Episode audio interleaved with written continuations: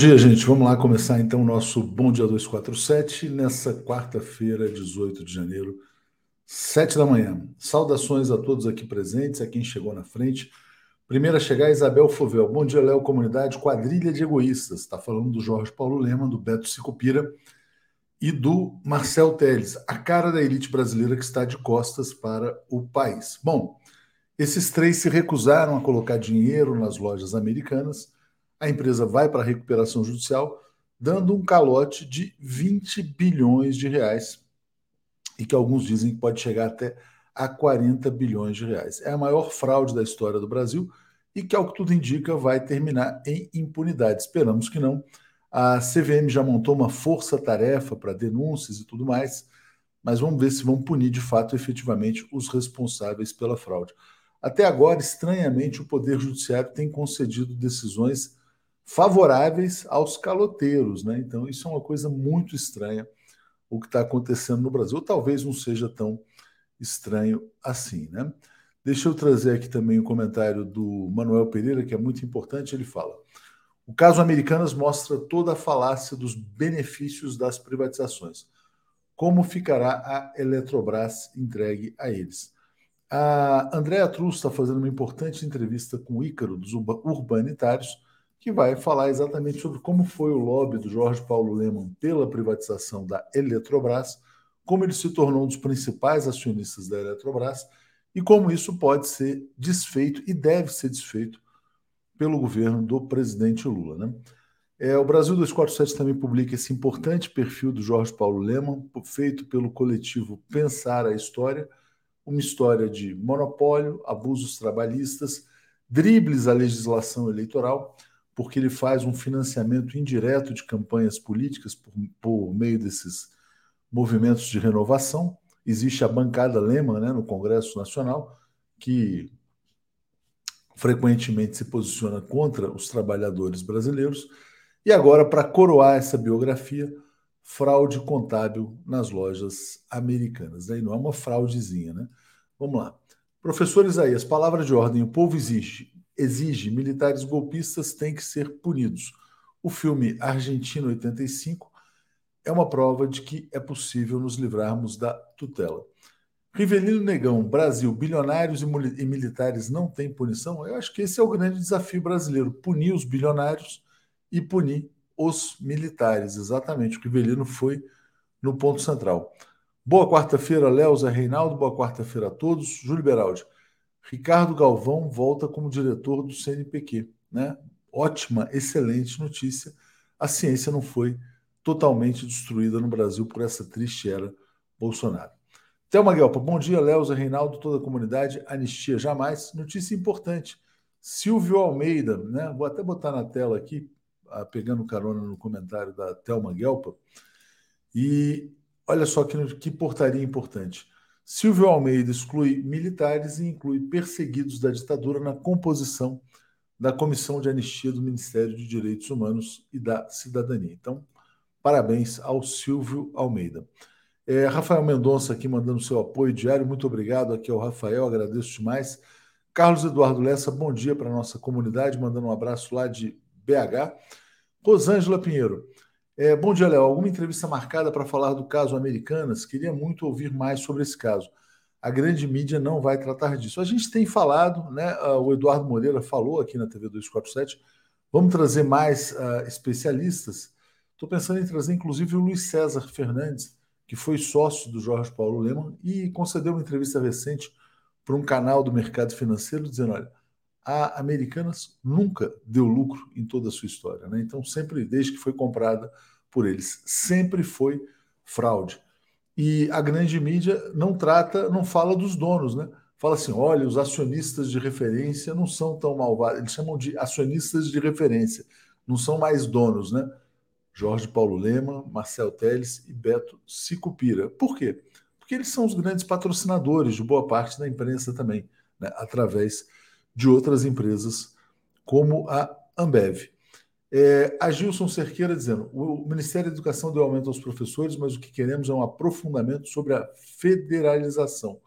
e gostaria da intermediação do 247. Vamos então reforçar o debate sobre a questão da educação. Ontem troquei umas mensagens com o Daniel Cara, é, exatamente para falar sobre essa infiltração Lehman também na área educacional. Né? Bom, Luiz Cláudio dizendo: se o governo Lula não punir militares agora, o atual governo vai pagar um preço muito alto. Com isso, eu trago aqui o Zé Reinaldo até para a gente falar um pouquinho sobre esse tema também. O comentário de Zé Reinaldo. Bom dia, Zé, tudo bem? Bom dia, Léo. Bom dia, comunidade. Tudo bem? 18 de janeiro, antes da gente falar da efeméride, eu te pergunto, você concordaria, Zé, com essa frase aqui do Luiz Cláudio? Se Lula não punir militares agora, o atual governo pagará um preço muito alto.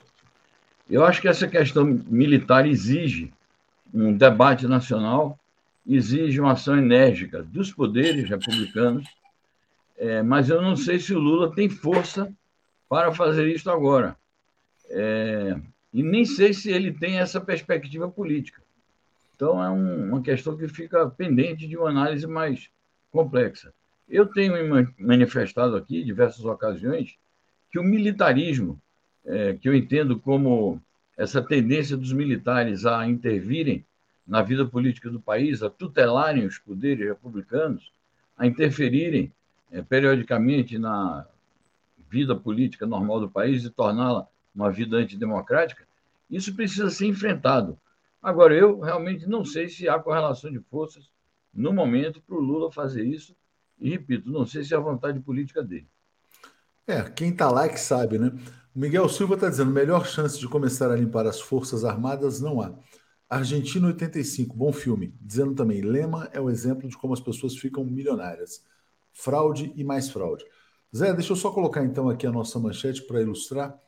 É, Lula deve se reunir com a cúpula militar até sexta-feira, foi o anúncio feito pelo Rui Costa. Oficialmente, né, Zé, é um encontro para falar dos planos de modernização das, do Exército, Marinha, Aeronáutica, mas evidentemente vai haver uma cobrança né, pela participação militar nos atos terroristas de 8 de janeiro. Diga, Zé. Sem dúvida. Eu acompanhei bastante ontem o noticiário sobre esta reunião prévia que houve entre o Múcio, o Rui Costa é, e alguns comandantes militares visando a preparação desta reunião na sexta-feira com Lula. Eu acho que os dois assuntos vão estar em pauta. É, esses assuntos que interessam as Forças Armadas, de modernização, de investimento, de equipamento, e o tema da interferência política. Acho que o Lula já deu um recado público naquela reunião com os governadores e o Supremo, e deve repetir é, e afirmar a sua autoridade perante os comandos militares. Essa questão de os militares apresentarem reivindicações relativas a, ao seu equipamento, o Lula mata no peito, porque durante o governo dele foi que os militares conseguiram respirar do ponto de vista econômico, do ponto de vista do equipamento, do ponto de vista da elaboração de uma nova doutrina de defesa. É bom lembrar que no período do neoliberalismo, é, havia muitas queixas das Forças Armadas que o governo de FHC deixou eles à míngua. Havia, na época, uma, uma tese que era difundida pelo imperialismo estadunidense de que os países não precisavam de exércitos nacionais. Eles chegavam a dar o exemplo da Costa Rica, como se fossem coisas comparáveis. Então, acho que o Lula tem condições, ele próprio toma iniciativa e apresenta os seus planos para fortalecer a defesa nacional. E, ao lado disso, acho que ele tem o direito de apresentar é, as suas críticas, as suas restrições a essa interferência e reafirmar a sua autoridade, que é uma autoridade constitucional. É algo que é dado porque o, o comandante supremo das Forças Armadas, é, por inerência mesmo, é o presidente da República e os militares têm que compreender isso. Aliás, é, nessa semana viralizou muito um artigo né, que trata exatamente disso. Forças Armadas para quê? Como se um país do tamanho do Brasil não, não, não necessitasse de ter um sistema de defesa. Né? Bom, Necessita. não só do tamanho, né, mas com as riquezas que tem. Necessita, o... obviamente. Exatamente. O Miguel Silva está dizendo: bom, é a melhor chance de começar a limpar as Forças Armadas. Ah, tá, já tinha lido aqui o dele. E o Mark dizendo: ninguém fala do submarino. Uma vez precisei acionar essa empresa e descobri que ela e a americana são a mesma empresa. É, o submarino que era um site de comércio eletrônico, foi comprado também pelas americanas. Zé, 18 de janeiro, o que, que você nos traz aí? Numa data como essa, 18 de janeiro, em 1919, começou a Conferência de Versalhes, que daria fim à, à Primeira Guerra Mundial. É, o tratado final saiu apenas um ano depois, em, em 1920, mas o próprio início da Conferência de Versalhes já era, é, digamos assim, oficialmente o final da Primeira Guerra Mundial. Já tinham acabado os combates e com o início do, das negociações ali, é, é, foi o fim oficial da Primeira Guerra Mundial. E o tratado, na verdade, ele planta a Segunda Guerra Mundial. Né? Nessa Exato. história de Versalhes é muito interessante porque o Keynes, que era um enviado inglês aí, ele abandona e fala: não, não vou participar disso, porque isso aí realmente estava impondo uma punição tão pesada à Alemanha que isso não ia ficar. E causou a hiperinflação, tudo que a gente viu depois. Né? Exato, tem esses dois lados aí, mas naturalmente que a Alemanha precisava ser realmente punida pelas é, atrocidades que cometeu, por ter protagonizado a guerra. Mas é isso, a história é assim, né? A dinâmica da história apresenta desdobramentos que não estavam, digamos assim, no horizonte daqueles protagonistas é, de determinados fatos, e cada problema tem que ser enfrentado em sua época. Mas realmente a dinâmica é, mas, essa, mas acho que erraram na dosagem né, também. Hã? Erraram na dosagem. E muita é. gente fala que a Primeira Guerra também foi plantada pelos ingleses. tal. Tem várias discussões aí sobre Exato. as origens da Primeira Guerra Mundial também. Bom, vamos lá. Então vamos trazer aqui notícias sobre o Peru. Mobilização continua rumo a Lima para protestar contra a presidente Dina Boluarte. O pessoal não vai dar sossego, né?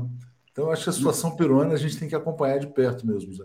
Exatamente, até porque é um país vizinho, um país importante aqui da América Latina, é um país que pode desempenhar um papel é, na CELAC e em outros, é, outras instituições interamericanas e em projetos de integração, mas, como a gente dizia ontem, é uma situação quase insurrecional que o Peru está vivendo, porque essas massas camponesas estão dispostas à luta, estão realmente se dirigindo a Lima de várias regiões do país, são milhares e milhares de manifestantes que já se encontram ali para essa marcha que vai reivindicar a renúncia da presidente, a nova eleição presidencial e uma nova eleição congressual, uma eleição para a Assembleia Nacional Constituinte. No meio disso, há reivindicações populares também de interesse social.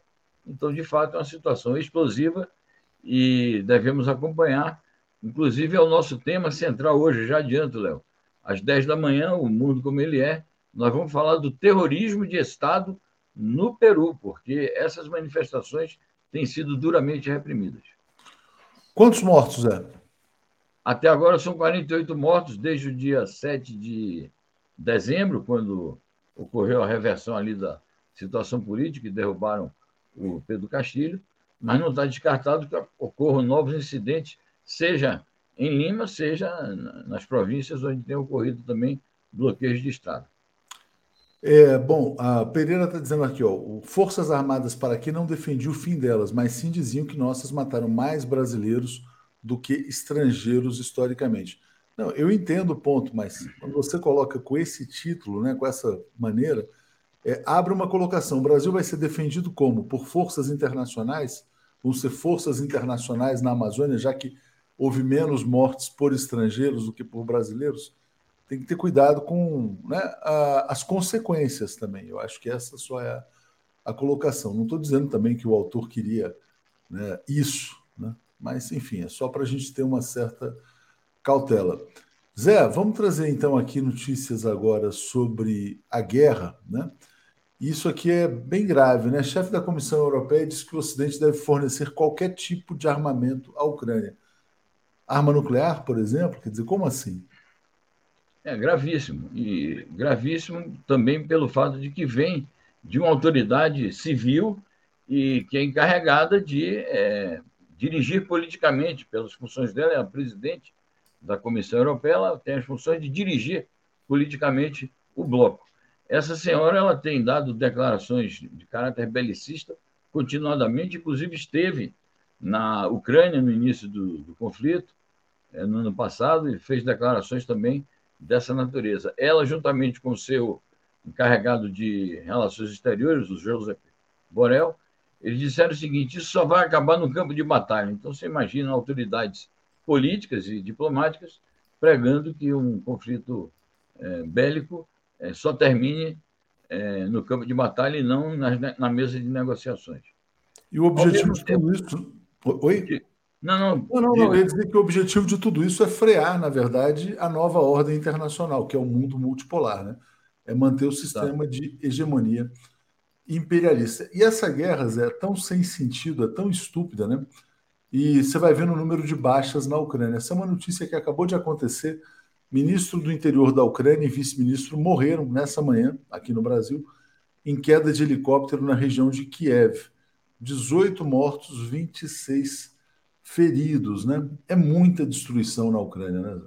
Exato. E o que eu estava complementando era o seguinte: a, a declaração da Ursula von der Leyen é, tem uma interface com uma discussão que a gente teve ontem aqui, um, um, uma reflexão que fiz, fazíamos, é, em termos da pressão que a União Europeia está fazendo sobre a Alemanha para também se incorporar ao, ao fornecimento de armas e ela fala aí na questão dos tanques Leopardo, e isso está na origem também, é um, uma das motivações da demissão da ministra da Defesa, sobre a qual nós debatemos aqui ontem.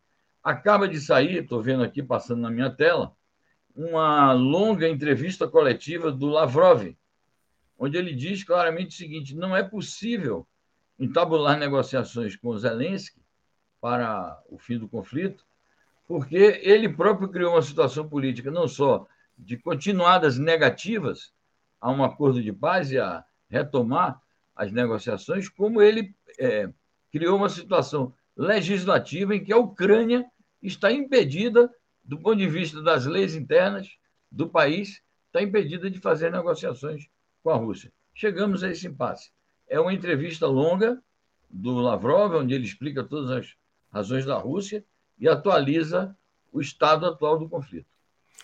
Uma outra entrevista importante, Zé, sobre essa situação é essa aqui desse embaixador russo, que é o Vassili Nebenzia, dizendo que a Rússia não tolerará que a Ucrânia, a Ucrânia se torne uma ditadura russofóbica. Né? Bom, a russofobia já é gigantesca na Ucrânia, até por razões extremamente compreensíveis, né? mas uh, a Rússia está se posicionando. Então, passo para você falar a respeito disso. É, isso está relacionado com o crescimento deste fenômeno na Ucrânia, e a partir da Ucrânia, esse sentimento se irradia para várias partes do mundo, Europa Ocidental, sobretudo. Mas ele faz uma ressalva: ele diz é uma mentira a afirmação de que nós estejamos, em função da russofobia na Ucrânia, que a Rússia esteja é, disposta a acabar com a Ucrânia. Isto não faz parte dos nossos objetivos políticos e militares, disse o embaixador russo eh, na ONU, esse Zebensia. Numa conferência importante, nós anunciamos a, a realização dessa conferência na semana passada, quando ela foi marcada para o dia 17. Foi ontem. Zé, olha só, outra notícia importante sobre o tema ucraniano aconteceu no Fórum Econômico Mundial de Davos, na Suíça. Né? Primeira dama, que se chama Olena Zelenska, discursou e entregou uma carta do Zelensky à China. Que, que o Zelensky está pedindo para a China? Ele está pedindo para a China ser parte da, das negociações, para a China mediar. O problema é que ele próprio é, proibiu que o seu país participe de negociações. Então é curioso como que seriam essas negociações de paz entre a Rússia e a Ucrânia, já que a Ucrânia diz que não está disposta. Eu não sei que, é claro que eles não revelaram o teor em detalhes da carta, diz apenas isso, que é uma expectativa que tem de que a China participe de negociações, promova a paz, mas não há detalhes sobre o teor da carta, apenas lembrando que a China é, nunca aceitou as posições ocidentais em relação a, a esse conflito, nunca condenou explicitamente a Rússia, nunca participou das sanções econômicas. Então, é, a China tem uma posição de dizer que ela defende a, a autodeterminação dos povos, até diz que é, ela própria não participaria jamais de uma é, iniciativa militar que violasse as fronteiras de outro país, mas ela nunca condenou as posições é, da Rússia. Então, não sei se ela se disporia a, a se expor a um desgaste é, em algo que não é certo que vai, que vai resultar em, em, em coisas positivas, porque há essa intransigência é, da parte da Ucrânia e o Lavrov acabou de dar essa declaração de que isso torna impossíveis as negociações. Estamos no impasse. Jaime Alves faz aqui uma ironia, né? Porque Zelensky não convida Bolsonaro para lutar na guerra, né? É, bom, uh, Dina Duarte está dizendo também que a Ucrânia aparentemente não está buscando a paz. Zé, uma notícia muito comentada ontem foi sobre a China, né?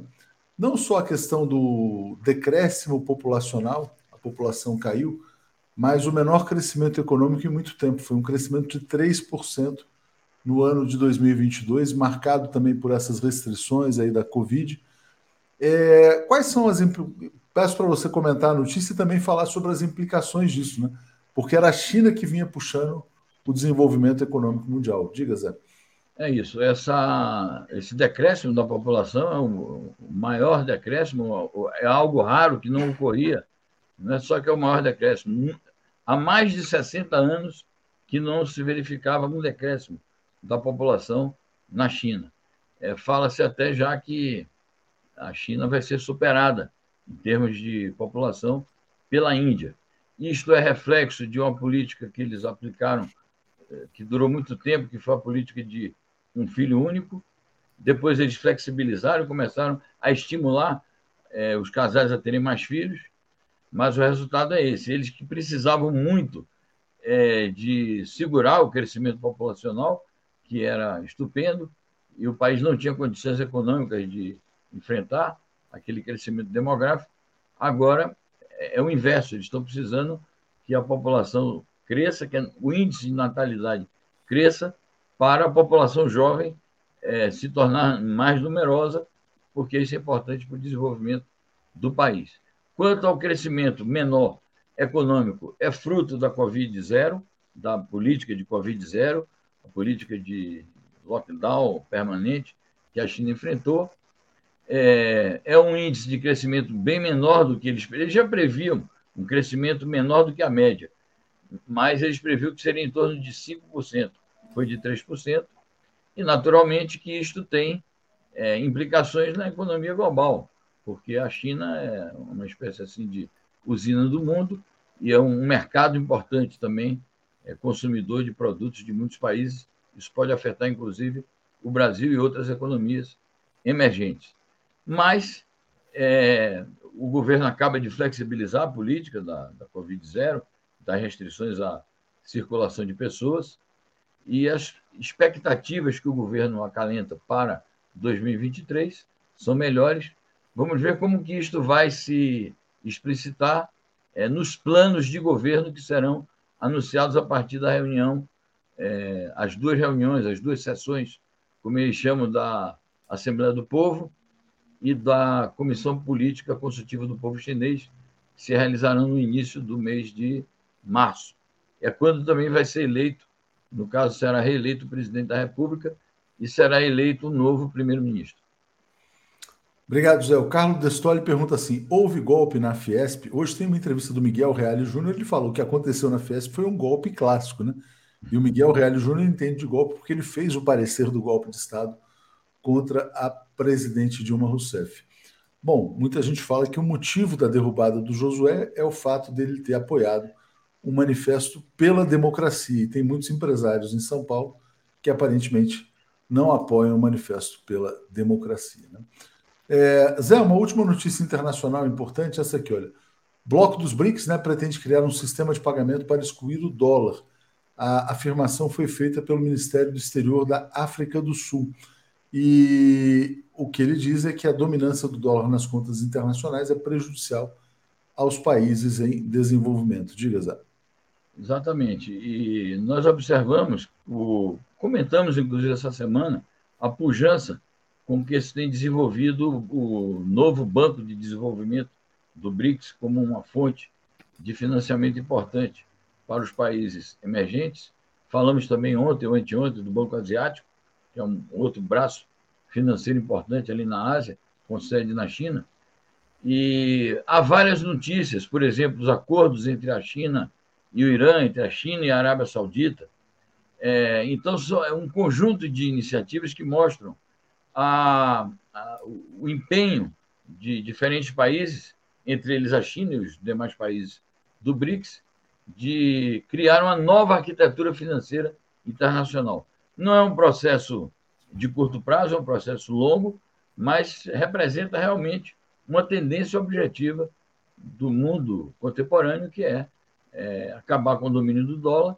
É, outras moedas desempenharem um papel, se fala muito na cesta de moedas, mas não tenha dúvida de que o yuan chinês vai desempenhar um papel bastante importante nessa nova arquitetura financeira internacional. Isso explica né, muito do que está acontecendo no mundo, né, na verdade. Quer dizer, é uma reação no Império exatamente ao fim dessa hegemonia. Carlos Carvalho está dizendo: a Fiesp está marcada para morrer com a cara do Paulo Scaff, uma tragédia anunciada. Né? E Afonso Moreno fala que os BRICS têm que se fortalecer militarmente. Muito improvável, né, Zé, que os BRICS venham a ser uma aliança militar também, né? como é a OTAN, por exemplo.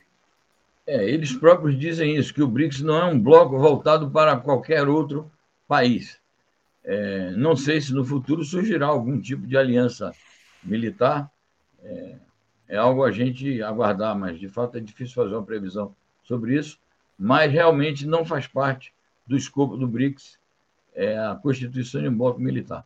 Mesmo a Organização para a Cooperação de Xangai, que tem um aspecto militar na sua, nas suas funções, não é um bloco militar estrito senso. Obrigado, Zé. Vamos em frente, então. Vou chamar aqui o Paulo, o Marcelo e o Alex. Valeu. Muito bem. Abraço. 10 horas, o mundo como ele é com o Legênio Miran. Valeu, um abração. Vamos lá. Trazendo todo mundo aqui, embarcando. Bom dia, Paulo, tudo bem? Tudo, tudo bem, bom dia, bom dia, Alex, bom dia, Marcelo Aula, bom dia, Tuxi, bom dia a todos e todas da TV 247. Bom dia, Alex, tudo em paz? Tudo em paz, beleza? Bom beleza. dia. Vamos Paulo, em frente. Bom dia, Léo. Marcelo. Ajusta o corte aí. Você tá Marcela pela metade. Estou vendo Marcela pela metade. Eu também. Marcelo, será que ele está nos ouvindo? Bom dia, Tô Marcelo. ouvindo, cara aí. Bom dia. Estou acordando. É, Calma. É, acordando mesmo, é. Bom dia. Estou me recuperando ainda de Brasília. Bom dia, Alex. Bom dia, Paulo. Bom, Bom dia, dia Atucho. Bom dia, comunidade. Vamos lá. Marcelo falou sobre Brasília. Só compartilhar essa notícia aqui do site Goiás 24 Horas é, foi identificado, então, o terrorista bolsonarista, o nome dele é Cláudio, Claudinho, conhecido, mora na Vila Cruzeiro, já foi preso por roubo perigoso, perigosíssimo, né? Morador Vila Cruzeiro aonde? Catalão? Catalão, mora em Catalão, na cidade de Goiás. E é isso, quer dizer, então, na verdade, o bolsonarismo arregimentou muitos criminosos, né, muitos bandidos para promover o ataque terrorista ao Palácio do Planalto, ao Congresso Nacional e ao Supremo Tribunal Federal. Diga, Marcelo. Eu não sei se você percebeu o artigo do Hélio Gaspari hoje, mostrando a diferença do que era a direita brasileira, com Roberto Campos, não sei o quê, e o que é a direita do bolsonarismo. Com a dona Fátima, que cumpriu pena por venda de crack, com não sei quem que, que assassinou não sei que lá. Agora vem esse aí, que é mais um que já tem passagem na polícia. Ou seja, levaram para Brasília a turma do baixo nível completo, a turma marginal. É, o Bolsonaro é isso, ele fez a organização da bandidagem, né? Quer dizer, para dar base para o seu terrorismo. Quer dizer, basicamente é isso que ele faz, milicianizando o país. Mas deixa eu colocar aqui um artigo do Paulo na tela. Ele colocou esse artigo hoje de manhã no 247 está dizendo o seguinte: quer dizer, o Augusto Nardes é a testemunha que faltava nessa discussão. Está dizendo, Nardes tem muito a dizer sobre o golpe derrotado de 8 de janeiro. É, ele sabia que ia acontecer, né? Quando vazou aquele áudio, é importante, as pessoas se esqueceram do Augusto Nardes. Diga, Paulo. Exatamente, a coisa mais estranha. Eu estava escrevendo uma outra matéria, quando eu lembrei que teve essa história, e aí, de repente, você vê aquilo, você vê assim, bem, olha, em matéria de, de visão, ele realmente ele estava tão enfranhado que ele tem uma descrição muito aproximada, dizendo: olha, é uma questão de uma semana ou duas no máximo, quem sabe antes, né? e fala de um movimento militar entrando em Brasília, não sei o que. Ou seja, é, é realmente impressionante. Ele, a certeza da impunidade é tamanha que ele escreveu isso. E agora, realmente, quando a gente viu que foi possível debelar esse golpe, a gente vê assim, o descaramento que isso estava assumindo, que isso assumiu né, no Brasil. É inacreditável. Parecia realmente que, olha, é uma questão de. Estava é, tão fácil que bastava até divulgar. É inacreditável isso. E agora ele precisa se explicar, sem dúvida. Importante, porque assim como o Anderson Torres tinha a minuta do golpe, né, o Augusto Nardes ele tinha ali a, o áudio, né, que basicamente é. confessava a participação. Agora, Alex, sobre isso, a gente vai hum. ter até sexta-feira uma reunião do presidente Lula com os comandantes militares. Tá aqui, ó. Lula vai se reunir até sexta-feira com a cúpula militar. Isso foi anunciado pelo Rui Costa. E há uma dúvida, né? Isso aí vai ser para enquadrar os militares ou vai ser só para anunciar investimentos? Como é que você está vendo essa situação da tutela militar no Brasil? Diga, Alex. Não, pelo, pelo que eu conheço do Lula, ele vai lá, vai, vai, vai é, querer criar um clima cordial e, etc. E claro, vai deixar, vai deixar muito óbvio que ele já disse que os militares não são os tutores do Brasil, que os militares não são poder moderador, mas não vai dar pito. Não, ah, ó, agora você, eu sou o chefão aqui. Não, acho que não é o estilo dele, né? E eu, eu, eu, eu, eu também fico pensando assim, está se criando, né, muita gente falando assim, não, porque os militares estavam, eu, eu digo, militares alta cúpula, né? Os chefes militares agora estão querendo processar o, o comandante do exército do, do Lula, né? Tem um, um deputado querendo uh, processar. Então, eu fico pensando o seguinte: é, os militares, vamos supor que, é, né, os militares que, que quiseram dar um golpe, né? Para dar um golpe, eles teriam que ter um plano, né? Não dá, ninguém dá golpe sem ter um plano. Então, qual seria o plano? mandar uns caras é, quebrar tudo e depois assumir o poder? Faz algum sentido isso? Algum país iria reconhecer um governo fundado em cima de vandalismo?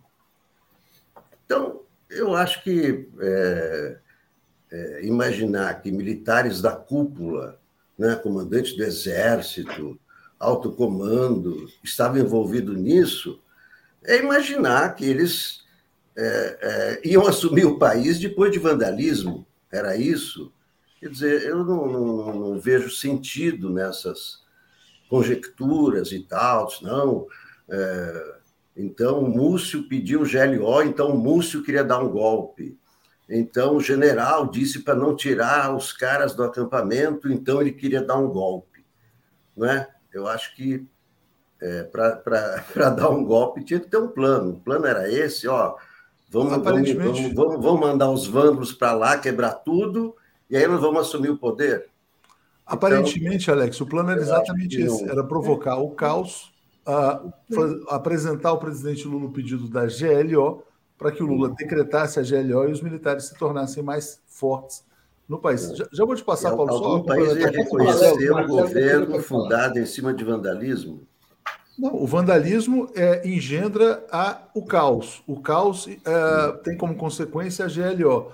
Na GLO, os militares assumem poderes extraordinários e emparedam Não, governo. os militares não assumem poderes na GLO. Os militares não assumem poderes. Não? Eles só polici... eles assumem poderes de polícia. Então. Só isso, não assumem poder político. Não, sim, mas então, mas aí o governo vai se tornando mais frágil. Simplesmente propor GLO não quer dizer, ó, vamos dar um golpe. Não, não, sim, mas o método militar é o das aproximações sucessivas, né? Uhum. É, vamos passar para o Marcelo e para o Paulo para fechar esse tema. Diga, Marcelo. Eu quero discordar aqui do Alex com todo o carinho que eu tenho por ele.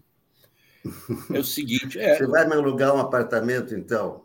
Não, ainda não, porque você. Não... Você disse que não ia alugar um apartamento, não. porque eu, eu achei é que não tinha destruição. Não, mas vamos lá, vamos, vamos Esse é um outro ponto. Vamos esse é um outro ponto. Vamos embora. Tira, Marcelo. Eu acho o seguinte: o calcanhar de Aquiles do senhor presidente da República chama-se os militares. É, há uma informação dada pelo Lauro Jardim, que eu respeito como profissional, de que a Polícia Federal já identificou um grupo enorme de oficiais que estavam no acampamento. Fizeram fotos pela inteligência da Polícia Federal desse pessoal. pessoal que estava alimentando o acampamento.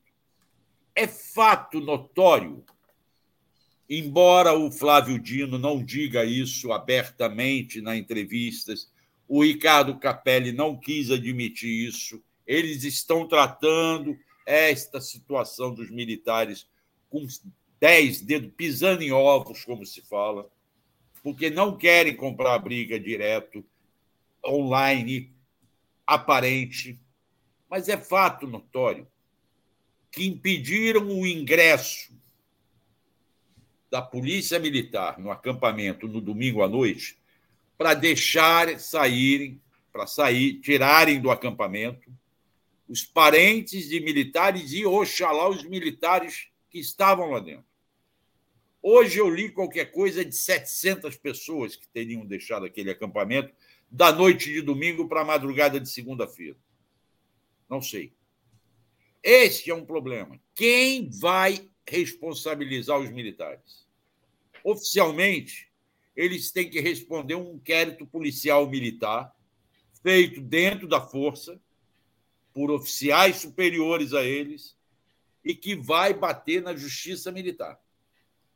Agora, nada impede que o ministro Alexandre de Moraes, que está comandando um inquérito sobre atos democráticos e de ataque à democracia, entenda que não, que esse não é um crime apenas militar.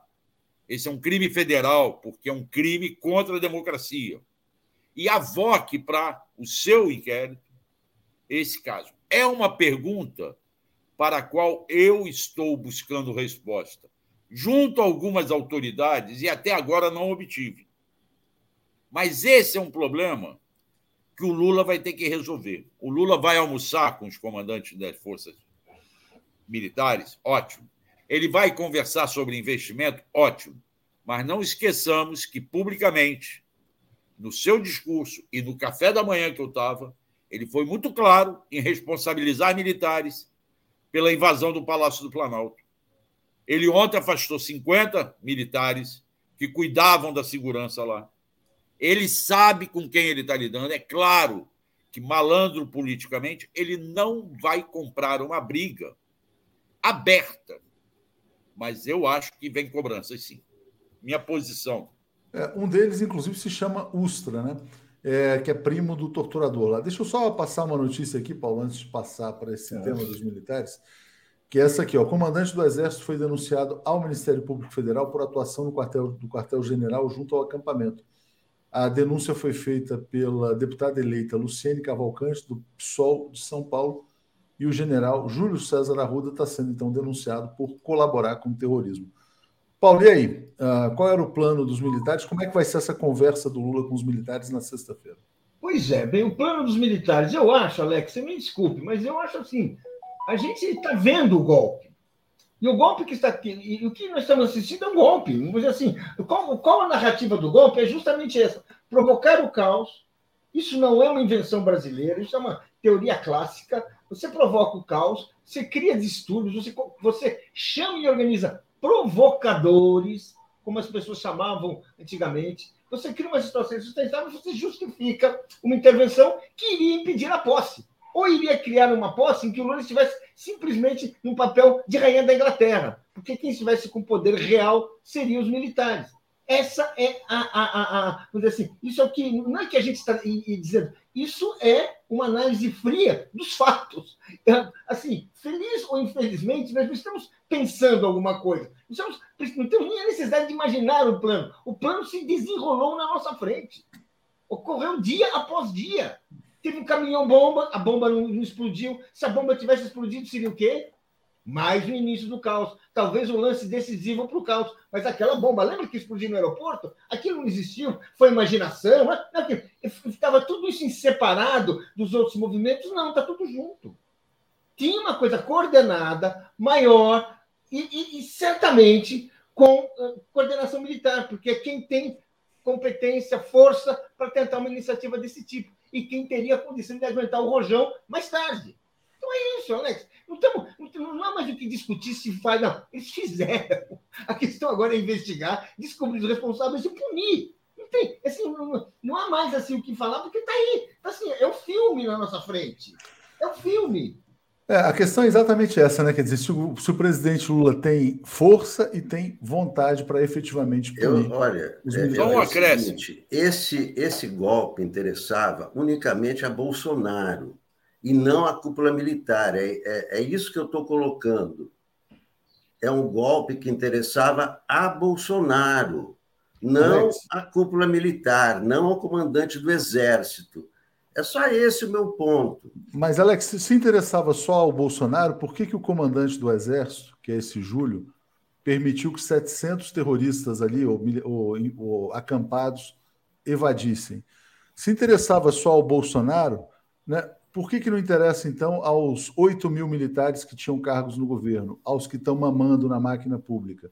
Se interessa só ao Bolsonaro, por que, que o GSI não protegeu, do general, que era do general Heleno, agora do general Gonçalves Dias, não protegeu o Palácio do Planalto? Tem muita gente que estuda a questão militar que fala o Bolsonaro é só um cavalo no qual os, os militares montaram para mamar nas tetas do governo. É isso, é só essa questão. Fala, Marcelo. Eu só quero fazer um pequeno acréscimo.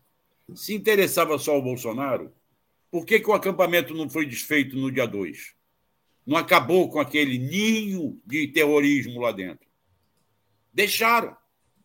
Se interessava só ao Bolsonaro, por que, que os militares, o antigo comandante do Exército não tomou providências contra todos os acampamentos que estavam na frente de áreas militares?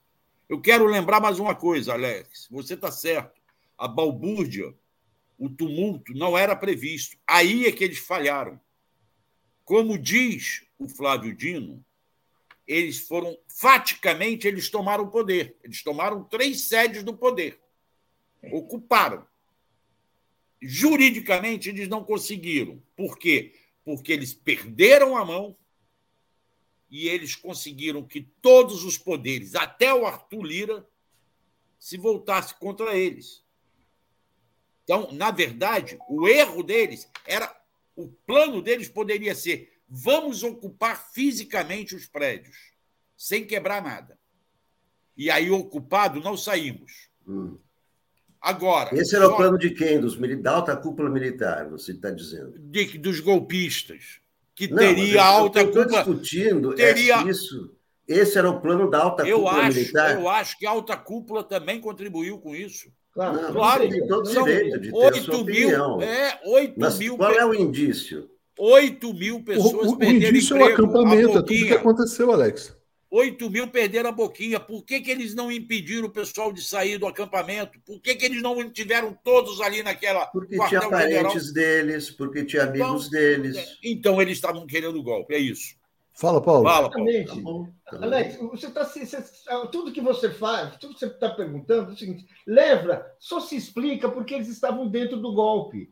O Bolsonaro estava dentro do golpe e tinha um setor militar que estava com ele no golpe. Você Hum. pode até dizer, olha, não estava o conjunto das Forças Armadas no golpe. Tem uma pessoa, que a, tem uma Hum. professora que diz, "Ah, se tivesse o golpe, teria vencido. Mas é, é, é é uma questão. Isso que ocorreu, isso que nós assistimos, foi uma, foi uma provocação destinada a provocar um estado de incerteza no qual eles tomariam o poder. Era essa a ideia, ele pediu para o Lula. Assim, clássico. Isso é golpe assim de jardim da infância. Você falou, olha, O como é que Lula você já faz? tinha tomado posse, né? Não era impedir a posse do Lula. Não, O mas Lula é isso, tinha exatamente. posse. Você, vai, você, você, você não deixa consolidar o poder. É Porque isso. não tinha, ele tinha apenas recebido o cargo, Alex. Ele não estava ele não estava assim, ele não estava mandando no país. Ele tinha recebido o cargo, estava ali, estava ali. Ele recebe Não o cargo. recebido o cargo, tomou posse. Não, Não, não, não, recebido a- mas, Alex, vamos, estava vamos avançar aqui, poder. dizer, não é exatamente assim, é impedir a governabilidade, é né? emparedar o governo, é nesse sentido. Acho que tá, acho que as pessoas estão entendendo. Vamos para não ficar aqui em disputas assim que são meio é, improdutivas. Vamos Não, eu, olha, eu- vocês têm todo o direito de ter a sua opinião contrária à minha. Não, é questão todo mundo só de direito, opinião, mas é que tem outros Porque é, provas, não- ninguém tem provas, né? Não, lógico. Se vocês acham que o plano militar era vandalizar tudo e depois tomar o poder, tudo bem, Não vocês têm todo o direito de pensar assim. Alex, Não era vandalizar. problema, não, não quero comprar briga com ninguém, não. Vandalizar- meu vandalizar- Posso estar errado também. O vandalizar deixa, deixa eu ler os comentários aqui, Marcelo, rapidinho, e a gente vai passar para outro assunto aqui. Vamos lá. O Júlio Beraldi está dizendo assim, ó. Bom, uh, vou ler aqui, mas tudo, vamos só respeitar. Está dizendo Alex no País das Maravilhas, Márcia Regina. Uma organizadora da ida dos ônibus falou para o Joaquim que o objetivo era criar o caos, exatamente. Jurandir, indefensável passar pano nos militares. É, Júnior, uh, dizendo, Alex, os militares da Raja, os militares da Raja adoram os patriotários. Renata Ferraz, respeito Alex, mas não entendo a sua opinião sobre o golpe. Sheila está nos apoiando, Miriam Pereira está dizendo, o golpe militar passava pela decretação da GLO, isso foi denunciado pelo Joaquim naquela gravação. Júnior, o Auler não estava de férias, ele não para, está aqui o Auler, estava só descansando. Carla Toscani, ouvi um áudio num grupo bolsonarista onde a mulher disse que o exército avisou as pessoas para saírem antes da polícia chegar e que só foram presos que foram teimosos e não quiseram sair. Renata também está dizendo: ó, liguem os pontos e acrescentem mais alguns para visualizar o golpe, né? É, Miriam Pereira, meninos, sabem dizer quem denunciou o comandante MP? Foi aquela deputada, já falei, né? Bruno Seron, Miguel Serrali sabe, Miguel Reale sabe do golpe por ancestralidade. Pois é, ele apoiou no golpe contra a presidente Dilma Rousseff. Deixa eu botar uma outra notícia na tela, que é, uma, é, é também uma iniciativa importante que é essa aqui. Vamos lá. O Grupo Prerrogativas, então, apresentou uma ação ao Alexandre de Moraes pedindo a suspensão da diplomação de alguns deputados. Ó. deputado Luiz Ovan, do PP Mato Grosso do Sul, Marcos Polon, PL Mato Grosso do Sul, Gordinho do Bolsonaro, que é o Rodolfo Nogueira, do PL de Mato Grosso do Sul, é, aliás, vários de Mato Grosso do Sul, né? João Henrique Catan, PL Mato Grosso do Sul, e Rafael Tavares, PRTB também Mato Grosso, tudo Mato Grosso do Sul, engraçado. Todos esses deputados do agro, por quê? Porque eles apoiaram o terrorismo e a depredação da Praça dos, dos Três Poderes. Tem que ser não diplomados? Alex, Paulo, depois passo para o Marcelo. Diga aí, Alex. Não, eu não sei o que eles fizeram. Você citou os nomes aí. Não, eu estou descrevendo para você o que eles fizeram. Eles foram às redes sociais e apoiaram a depredação da Praça então, do Então, é claro que não é podem ser deputados, evidente, né? Evidente. Quem, é, quem, quem apoia vandalismo, terrorismo, não tem condição de ser deputado. Agora, precisa ver qual é o processo, né? Comissão o processo, de ética, verdade, as provas estão produzidas. Tem que ter, sim, o que eu estou dizendo é o seguinte: tem que ter o chamado devido processo legal. Claro que os caras que apoiaram depredação não podem ser admitidos como deputados, vão, vão ter que. Né, código de ética, é, TSE. É, o código de ética é depois da diplomação, né? De uhum. acordo, Paulo, com essa, vamos dizer assim, não diplomação desses parlamentares, Olha, uh, eu sou, eu estou, eu sou, estou numa linha parecida com a do Alex. Eu acho que você não pode tirar o mandato porque você viu o pessoal fazer. Eu acho que tem que ter um processo, tem que ter uma investigação, o cara tem que ter o direito de defesa, né? Afinal, o cara teve os votos. Mas, enfim, eu acho que tem que abrir o um processo aí e o quanto antes você, sumar, você caçar o mandato. Mas eu acho que não, você não pode caçar assim, porque você. Me desculpem os nossos queridos deputados, eu respeito o, o, essa turma de prerrogativas, aprendo muito com eles, aprendemos muito, o Brasil deve muito a eles, eles tiveram um papel muito importante em todo esse processo, mas, na minha opinião, modesta, de um ignorante, mas é assim, olha, eu acho que você não pode caçar porque você viu, acho que não dá. É, não, não é porque viu, porque na verdade eles foram às redes sociais e se manifestaram a favor é. do vandalismo. É isso. Eles fazem provas contra eles. É, né? já tem prova, então. A, a, a Edmeia fala: ó, eles precisam ser presos e ter os direitos políticos caçados. Você é a favor dessa limpa também, Marcelo? Não, calma lá. Essa história de é preciso ser preso. A Edneia que me desculpe, não é assim que a banda toca. Senão nós vamos justificar as prisões contra os nossos lá atrás, que nós fomos contra. Eles têm que responder pelo que eles falaram. Eles precisam ter cada um o processo individualizado. Não pode ser uma questão de massificação. Ah, porque defendeu depende muito do que eles falaram. Eu não sei o que eles falaram, como falaram, em que circunstâncias falaram. Aparentemente, o que eu acho é que eles têm que explicar por que, que eles defendem um golpe contra a democracia que os elegeu. Se eles são contra a democracia que os elegeu, eles talvez não tenham condições de exercer o mandato. Mas nós não podemos também caçar o mandato que foi dado pelo voto popular. Senão, nós vamos justificar amanhã que caçem todos os mandatos, os nossos também, por qualquer bobagem que algum dos nossos fale. Então vamos respeitar o devido processo legal. Vamos fazer tudo de acordo com a Carta Magna, com a Constituição e com as leis. Não vamos querer atropelar as coisas. Entende? Todo mundo discute aí, o Bolsonaro deve ser preso. Vocês já imaginaram? Pensem só um pouquinho. Bolsonaro é preso. Vai para o quartel da Polícia Militar. Quantos mil bolsonaristas vão fazer a vigília Bolsonaro livre? Entende? Vai ser um tumulto. É melhor deixar o Bolsonaro nos Estados Unidos e vai tocando os processos contra ele. Precisa trazer ele agora, não. Deixa ele lá. Você concorda, Paulo e Alex, sobre prender ou não prender? Porque esse é outro debate, né? Aparentemente, as instituições brasileiras estão caminhando para inelegibilidade do Bolsonaro lá para fevereiro, março. Está todo mundo cantando essa pedra, porque. Vai demorar mais, eu acho. Demora ah? mais. Demora não, mais esse bem, Mas, enfim, mas caçar os direitos políticos dele por incentivar o terrorismo. É, isso que o Marcelo falou, não, prender vai, vai trazer um risco tremendo, traz ou não traz? Diga, Paulo. Olha, uh, primeiro, eu já, já conheci presos muito mais famosos, muito mais representativos e que foram presos, foram presos, cumpriram pena até, ou seja, não, não é assim, não é assim. E o caso do Bolsonaro, a, criminal, a, a, a criminalização, a clareza do processo é maior, acompanhada pelo Brasil inteiro. O Brasil está vendo o que ocorreu tem as fotos, tem as imagens, tem os depoimentos do que foi feito na posse, o que foi feito anteriormente contra a democracia. Não é, não é um processo assim é, discutível. Está ali, é claro, é, é evidente. Ou seja, eu acho que nosso objetivo tem que ser, evidentemente, caçar os direitos é, e prender. Mas assim, sem anistia.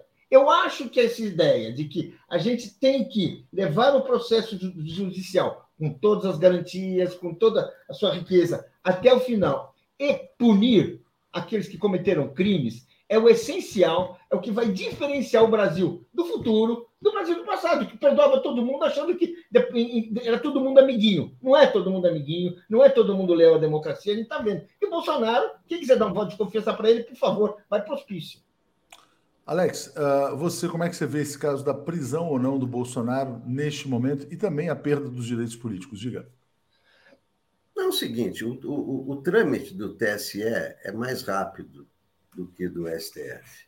É por isso que se fala em elegibilidade, porque é, será, será um processo que está aí.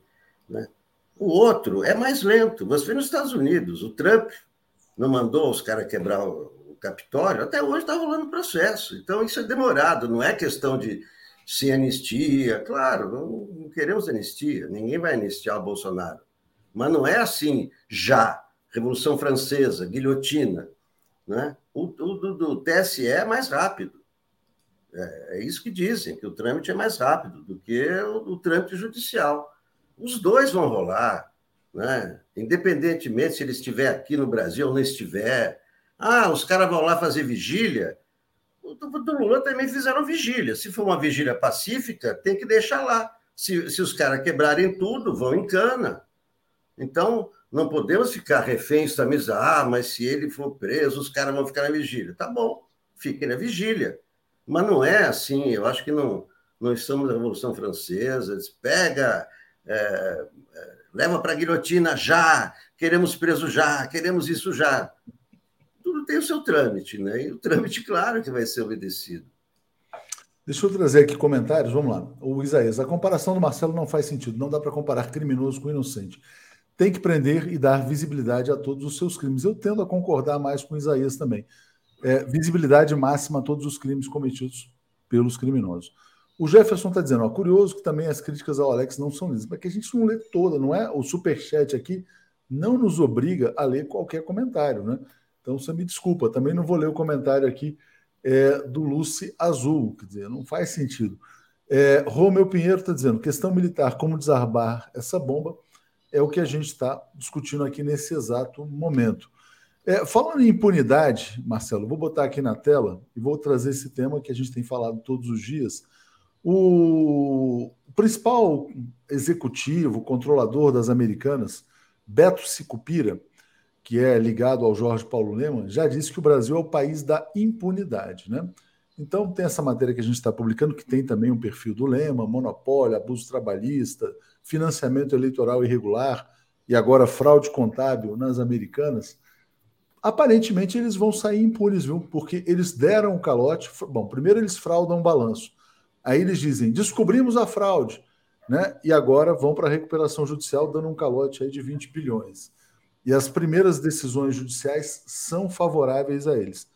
Na ação do banco BTG contra o Lehman, tem uma comparação muito interessante. Quer dizer, o que o, que que o, o advogado lá, que é um tal de Ayub, está dizendo? É como aquele, aquela, aquela criança que mata os pais e depois pede proteção à justiça, dizendo: ficamos órfãos, nos protejam. É mais ou menos isso que o Lema, o Sicupira e o Teles fizeram. Mataram os pais e agora estão pedindo ajuda porque ficaram órfãos. É, Marcelo, você vê clima no Brasil para punir os bilionários que fraudam balanço, lesam investidores, enfim. Nosso amigo Adi Damus está lá no Ministério da Justiça, parece que tem um grupo formado também em torno disso. Tem o Ministério do Trabalho que vai ter que defender os empregos, tem a CVM que tem que defender os investidores, tem muita gente prejudicada pelos bilionários. Diga, Marcelo. Olha, eu não sei se tem um clima, eu acho que nós temos que criar esse clima. Isso tem que passar a valer. É, vamos lá, o que está acontecendo com esses que estão presos, esses 49 que foram denunciados pelos atos de terrorismo? O que, que o Ministério Público pediu? Confiscar os bens deles para remunerar os acertos, as quebradeiras que eles fizeram. Então, acho que uma das primeiras coisas que deveriam ser feitas é confiscar 20 bilhões dos três, ou 40 bilhões para garantir o pagamento de quem vai ser sofrer com a quebra deles. Os empregos que vão ser perdidos vão ter que ser acertados, fazer o acerto de contas. Os investidores que de mil fundos, pelo que eu li, são vários fundos, Mais pequenos fundos. Pois é, que foram lá e depositaram a pouca economia deles, acreditando que estavam jogando num negócio sólido, então, eu acho que temos que criar o clima e espero que um desses advogados já peça o bloqueio dos, dos bens desses três senhores que se acham donos do mundo. Não é só do Brasil, é do mundo. É, tem que ver como é que os juízes vão agir, né? Porque os juízes hoje em dia eles são muito influenciados pelo poder econômico. Diga, Paulo, você vê os bilionários sendo punidos por tanta lesão aí que eles estão causando a várias frentes aí, trabalhadores, mercado, etc? Olha, uh, eu é uma luta fazer cumprir a lei quando você tem bilionários tendo que prestar contas. Isso significa que você tem que tomar iniciativas, você tem que exigir imediatamente o pagamento, você tem que tratá-los como eles são, ou seja, criminosos, e, exigir que eles paguem, que eles paguem suas vítimas, e, e sem contemplação. Para isso, e aí eu vou falar com toda clareza, eu acho muito difícil você conseguir uma força para condenar essas pessoas, forçá-las, porque só vão pagar se a alternativa for a cadeia. Ou seja, se tiverem em risco de ir presos, eles vão pôr a mão no bolsinho e vão fazer pagar tudo que eles devem, porque isso eles vão, vão fazer. Caso contrário, eles vão ficar aí rindo, rindo da nossa cara. Por quê? Porque o poder econômico é muito forte. Ele compra todo mundo por baixo da mesa ou por cima da mesa. Então, vamos dizer assim, é, é, é muito forte e você vai, vamos dizer assim, isso você tem condições. E aí é o seguinte: é preciso ter um judiciário absolutamente isento e corajoso. Nós tivemos coragem para perseguir a esquerda, como mostrou o, o, o, o Sérgio Moro. Coragem, assim, até exagerada, desmesurada, sem nada. Teremos coragem para perseguir uma elite endinheirada, sorridente, que pode comprar todo mundo? Eu duvido. Esse é o ponto, né? Bom, deixa eu ler os comentários aqui rapidinho, já te passo, Alex, para a gente fechar nesse tema aqui. Deixa eu passar aqui para o Marcelo Quintão dizendo: ó, uh, lembro de casos com Proer, Minas Caixa, etc. José Roberto das Neves, eles desviam dinheiro e depois fazem filantropia com 0,0001% do valor desviado. Paulo Rickley, é hora de reestatizar a Eletrobras, que está na mão desses três. Roberto Riquelme para presidente da Eletrobras. Márcio Matos, Bolsonaro não precisa ser preso. O calcanhar de Aquiles são os filhos. Prende Carluxo que acaba Bolsonaro. Bruno Reski, é claro que queremos o inominável preso, mas não podemos cair na armadilha do domínio do fato. Alex está certo, cuidado com a guilhotina, né? Bom, uh, li todos os comentários. Alex, a sua visão uh, sobre o caso Americanas, né, que está aí caminhando para recuperação judicial, que é, na verdade, uh, um calote mais ou menos organizado. Diga, Alex. Não, eu acho que está caminhando para falência, porque, veja só, os fornecedores agora não querem mais vender a prazo, claro, não é? Então, eles vão ficar sem produto para vender daqui a pouco. Eles, é, é, eles não têm dinheiro para pagar à vista os produtos. As lojas, quer dizer, é, isso aí está né, tá caminhando para uma falência, para o caso Mapping, para o caso Mesbla. É, e são 60 mil empregos e tal, são 3 mil lojas. E vai ter ação internacional, porque esses três aí, eles têm 30%. Agora, as ações estão aí pelo mundo e já vão pintar ações internacionais. Primeiro precisa provar que os caras é que fraudaram, né? Está se partindo desse ponto de vista. Agora, né? precisa justiça, né? Como assim, no caso do Bolsonaro vai ter um trâmite, precisa ter um trâmite para dizer, ó, os caras fraudaram, os caras pegaram a grana, né? Está se partindo desse princípio, né? Mas eu, eu acho que é uma, é, uma, é uma situação periclitante. Eu acho que, eu acho que vai para falência é, também. Primeiro a recuperação é, judicial e depois termina em falência. É. E aí 60 mil pessoas desempregadas, vários fornecedores afetados. Já é. E aí é o seguinte, quer dizer, tem que ver, olha, o que, que vai acontecer com o patrimônio dos caras que são os responsáveis pela fraude. Gente, obrigado. Vou chamar aqui Daphne. Deixa eu, deixa eu só falar uma coisa final. Léo, eu ontem estava numa conversa com amigos nós, temos, nós estamos no dia 16. A gente está cobrando do governo. 18, como Marcelo. se ele já. 18 hoje? É, 18. É, errou por dois dias. É, errei por dois dias. Estamos cobrando como se já tivesse um mês. E nós só estamos falando de pautas negativas, quando já tem pautas positivas. É Ontem o Silvio, Abre... o Silvio Almeida conseguiu reformular todo o Conselho de Anistia, que tinha sido depauperado pela dona Damares.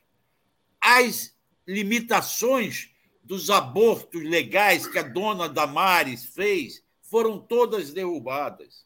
Os professores estão tendo um aumento de 15% para melhorar o ensino. Eu acho que nós temos que começar a ver. Eu falei isso, inclusive, no domingo, conversa com o ministro Paulo Pimenta, as pautas positivas desse governo. Nós estamos batendo no governo por causa dos militares, por causa dos golpistas, por causa disso, por causa daquilo, como se já tivesse um ano de governo. São 18 dias, como vocês me consertaram aí. Então, nós temos que olhar o lado positivo, que já estão surgindo as boas informações e aquilo para qual Não, nós elegemos razão. esse grupo. É isso aí. Obrigado, tá? gente. Vamos avançar aqui. Valeu. Boa quarta-feira aí para todos aí. Valeu. Um abraço. Apresentação de Daphne Ashton. Bom dia, gente. Tem surpresa aqui no Bom Dia 247. Bom dia, Daphne. Tudo bem? Bom dia, Léo. Bom dia, Mário Vitor. Bom dia, comunidade. Bom dia, Mário Vitor. Uma alegria ter você aqui no Bom Dia 247, agora às quartas-feiras. Tudo bem, Mário? Bom dia, Léo. Tudo bem? Bom dia, Daphne. Prazer estar com vocês e com a comunidade. Maravilha. Deixa eu ler os três comentários pendentes aqui. Cantonia dizendo: ó, tem que fazer pressão para os três fraudadores não participarem de mais nada com o governo, principalmente cortar todos os vínculos da Fundação Lehman com o MEC, Ministério da Educação. André Gomes, entrevistem Moro e Dallagnol sobre o caso Americanas. Perguntem se os métodos da Lava Jato deveriam ser aplicados contra eles, né? É, Márcio Matos, lista de militares fornecida, fornecida pela PF, chefe das forças, aqui entregar, é só entregar ao superior ao STM, Tribunal Militar, para apurar. Daphne, antes de passar para você, só ouvir uma que eu vou sair já já, escutar aqui rapidamente o Mário Vitor, a Ana Luísa está dizendo, Mário Vitor, que luxo, muito bom. Luxo, né? É um luxo. Luxo, é um luxo para mim. É luxo só. Para mim, gente. Mário, você já refletiu sobre esse caso das americanas? Como é que você está vendo esse, esses três empresários, né, que eram o símbolo do sucesso, da eficiência, da gestão, os reis da filantropia, o capitalismo do bem, de repente, uma fraude de 20 bilhões. Qual é a tua primeira leitura sobre o que está acontecendo? O que mais me impacta, né, Léo, é a, é a responsabilidade do jornalismo econômico, não é? Que continua é... protegendo, né? E continua protegendo, e é um escândalo gravíssimo contra a população, contra os funcionários, contra os investidores que acreditavam nessa empresa e na fama criada pelos jornalistas. Quem não se lembra do sonho grande, não é? E, e, e de todos os colunistas que sempre, e jornalistas que sempre incensaram, não é? incentivaram esses, esses golpistas, né? esses tubarões, que já faliram outras empresas, não é? Nesse tipo de metodologia, nesse método que eles usam. Na verdade, são, são como, como é que a gente pode falar? São as pessoas que se beneficiam de um, é, de um esquema de destruição da empresa que eles é, compram e se, se apropriam do caixa da empresa e destroem, simplesmente é, tiram toda a força, energia de produção, de criação, a personalidade que as marcas têm, a sua particularidade. E como, num princípio, eles são muito bem sucedidos, não é? é no início da sua gestão à frente das empresas, eles são muito bem sucedidos pelo corte de custos, pelo desinvestimento que fazem, pela destruição que operam, isso gera um caixa muito grande no início, gera uma sensação de riqueza muito grande. Logo, as marcas vão se deteriorando, vão perdendo personalidade, vão, e, e o, o, o serviço, a qualidade do serviço é destruída. Eles conseguem fazer, com base no jornalismo, nesse tipo de jornalismo econômico, eles conseguem ser inatacáveis, e eles conseguem também gerar uma enorme credibilidade para esses para esse os seus negócios, porque tem uma máquina de publicidade nas redações dos jornais, das revistas, dos sites ao lado deles. Os bancos emprestam com base nessa credibilidade, emprestam somas bilionárias, como Bradesco, como Santander e outros, e depois eles é, deixam o negócio, o negócio cair e pedem recuperação judicial, estão anistiados e quem quiser que fique com o mico, não é? é especialmente a, a velhinha que, que economizou a vida inteira para sua aposentadoria ou a sua herança e que colocou o seu dinheiro com base nesse crédito criado pelo jornalismo econômico. Não há nenhum jornalista econômico é, especialmente os colunistas, não é, de coragem nesse país. Não sobrou mais nenhum. O que sobrou é, é o Nacif. É, eu ia falar exatamente. O Nacif publicou um grande artigo no GGN sobre a fraude das americanas, que merece ser lido, memorável. É, é memorável. Profundo. As fases todas né, dessa, dessa é, dessa é, movimento não é bandoleiro que é feito, né? Como é que se como é que se constrói até o sujeito que denuncia a fraude, que denuncia a falência e que é, é e que se pede demissão né, do cargo de é, diretor geral, de diretor presidente, até ele participa é, de, de alguma maneira participa do esquema. É, muito interessante, Daphne, isso que ele está colocando, porque? É, eu, bom, já trabalhei durante muito tempo no jornalismo econômico, né? Esse trio, ele é praticamente inatacável mesmo, assim, quer dizer, era, era impossível falar mal exatamente por conta dos esquemas de patrocínio que eles têm por meio de grandes empresas. E aí você não sabe até que ponto o jornalismo econômico ele é jornalismo ou ele é propaganda, né? Quando estouram esses casos, aí a coisa né, vem a público. Eu vou, não é, não estou aqui querendo me promover, mas num determinado ano eu fui finalista daquele prêmio ESSO, quando eu e o jornalista Ricardo Grimbaum, por uma série de reportagens. Quando houve a fusão da Ambev com uma empresa de cervejas na Belga, dona da Stella Artois, esqueci o nome, ela foi feita de um modo que foi prejudicial aos acionistas minoritários, e a gente pegou o Marcel Teles, que era um dos acionistas ali, vendendo ações antes que isso antes que houvesse a desvalorização que ele sabia que iria acontecer. E aí isso deu essa a gente não ganhou, mas fomos finalistas ali. Mas o que, que é interessante? Porque agora, nesse caso, também tem a mesma coisa. Né? A CVM tem que investigar se os diretores das americanas, os, entre aspas, acionistas de referência, venderam ações antecipadamente, porque, obviamente, que eles sabiam do rombo, né? O Mário citou também o presidente, o Sérgio Rial. Ele ficou nove dias como presidente. E o Nassif coloca um ponto muito interessante, porque o, parece que assim, não, o Sérgio Rial chegou lá, viu a fraude, denunciou e foi embora. Mais ou menos. Né? Ele era o presidente do Santander, que é um dos grandes credores, que provavelmente sabia da fraude. Aí ele vai, ele fala: não, tinham aqui inconsistências contábeis, mas isso já vem junto com o rolo da recuperação judicial mas ele fala: olha, os acionistas de referência. Eu nunca vi alguém chamar dono de acionista de referência. Né? A imprensa econômica continua chamando os donos das americanas, que são Jorge Paulo Lema, Beto Sicupira e Marcel Teles, que estão no conselho, que mandam no conselho, como acionistas de referência. E aí o Sérgio Rial está dizendo: não, os acionistas de referência estão sendo muito colaborativos, estão botando um centavo.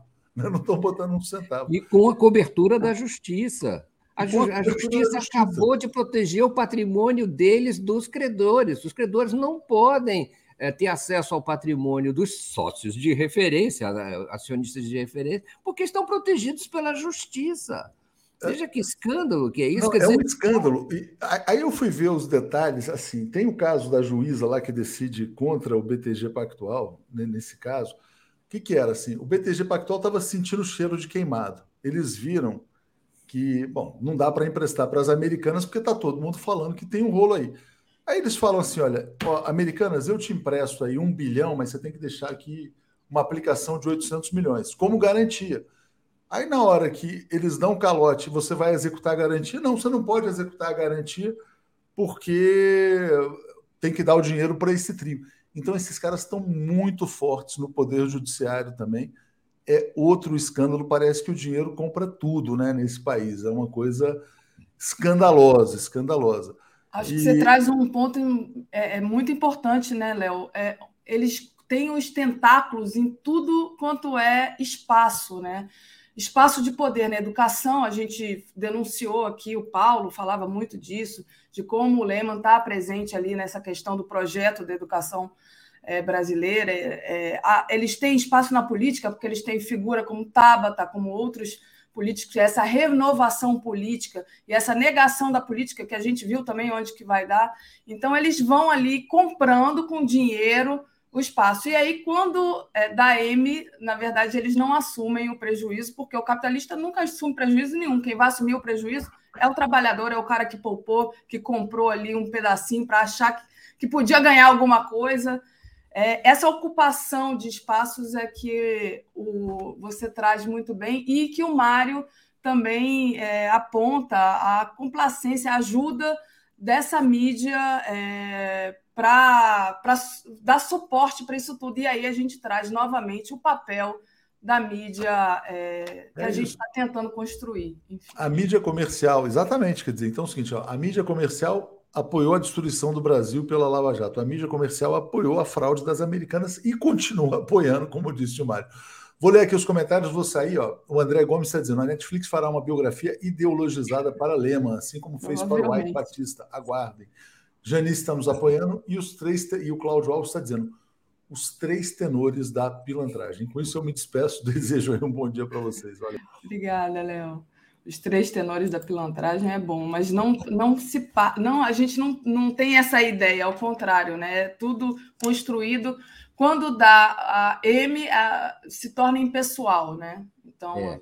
A influência desses caras até é internacional, não é, Daphne? Com certeza. Por exemplo, acho que o Lehman banca um, um centro brasileiro. Estudos enorme. brasileiros em Chicago. Em, em Chicago, é em Chicago? Eu pensei que é fosse, é no, pensei que fosse no, lá na, em Harvard, mas então ah, Chicago. Ah, também, também acho que sim, mas ele tem um em Chicago. Eu sei porque é, meu companheiro foi chamado para trabalhar nesse centro quando a gente morava na América do Norte e com as posições esquerdistas dele passou até a última fase e depois foi limado na entrevista por uma pessoa que não tinha nem terminado o mestrado.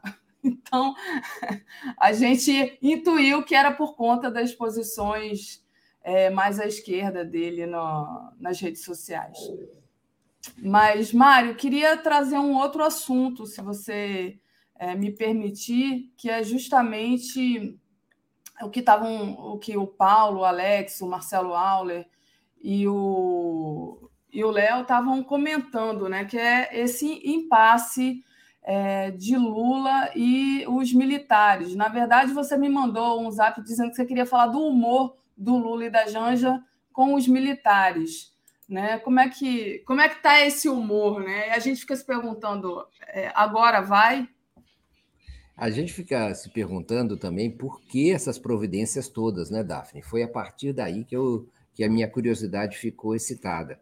Por que tantas providências de almoço com militares, reunião com militares, tudo, não é? Rui Costa para um lado, é, José Múcio Monteiro, né, o ministro da Defesa, José Múcio Monteiro, pelo outro, não é o ministro-chefe da Casa Civil, Rui Costa, todos eles envolvidos numa espécie de tentativa de apaziguamento ou de entendimento, de conhecimento entre Lula e os militares. O clima, segundo me informa, não poderia ser pior.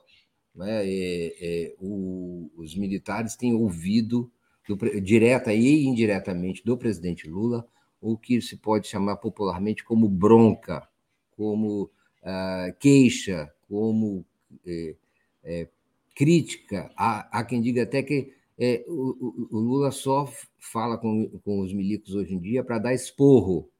Ou seja, é essa a situação que se encontra esse relacionamento, e é, é, é sério. O Lula, até hoje, não não, não engoliu as, a, a, ideia de que houve houve omissão dos militares no dia, é, no dia 8, e mais do que isso, é, é, ele avançou, não é? Como você se, se lembra muito bem, ele avançou no, é, na crítica à ideia de os militares terem poder moderador. O, o, o, a gente precisa entender o seguinte: Lula se sentiu, e foi mesmo, pessoalmente agredido né? É, pela, pela invasão do Palácio do Planalto, do, daquelas instalações e se sente muito, muito, muito, segundo as minhas fontes, muito inseguro em relação à sua segurança pessoal. Isso, trans, isso é transmitido também pela, pela sua mulher, a, a Janja, não é que também é, vem se queixando e manifestando sua insatisfação com a maneira como o Palácio do Alvorada, especialmente, é, foi depredado durante a, a administração é, a gestão Bolsonaro. É, então, a situação. Os militares também se recolheram e também se é, manifesta, especialmente o chefe do Exército, Júlio César de Arruda, é, manifesta sua. É, sua se recolhe, né, se ausenta, se, se, se, se sente injustamente cobrado. É, por isso todo esse esforço, não é, de tentar de tentar superar o mau humor. Alguns atribuem essa essa postura do presidente Lula, eu acho de uma maneira absolutamente machista é, é, e absurda, é, que há uma certa influência da primeira dama sobre o, o presidente Lula.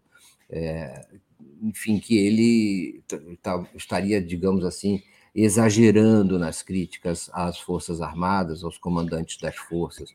Mas é claro que isso é, é uma, um subterfúgio para não ter que é, identificar o seguinte: o presidente Lula tem uma revolta muito justa, muito é, é, adequada a uma situação que inédita que o país viveu. E vai ser difícil, viu, é, acreditar que com esses almoços, com essas reuniões, tem uma reunião marcada para sexta-feira, né, é, com os comandantes, que isso vá ser, ser superado facilmente, não é? Acho que essa é uma página que não vai ser virada logo, logo, logo, não. Então, é, é para a gente acompanhar. É, é, antes de ainda viajar para a Argentina, não é?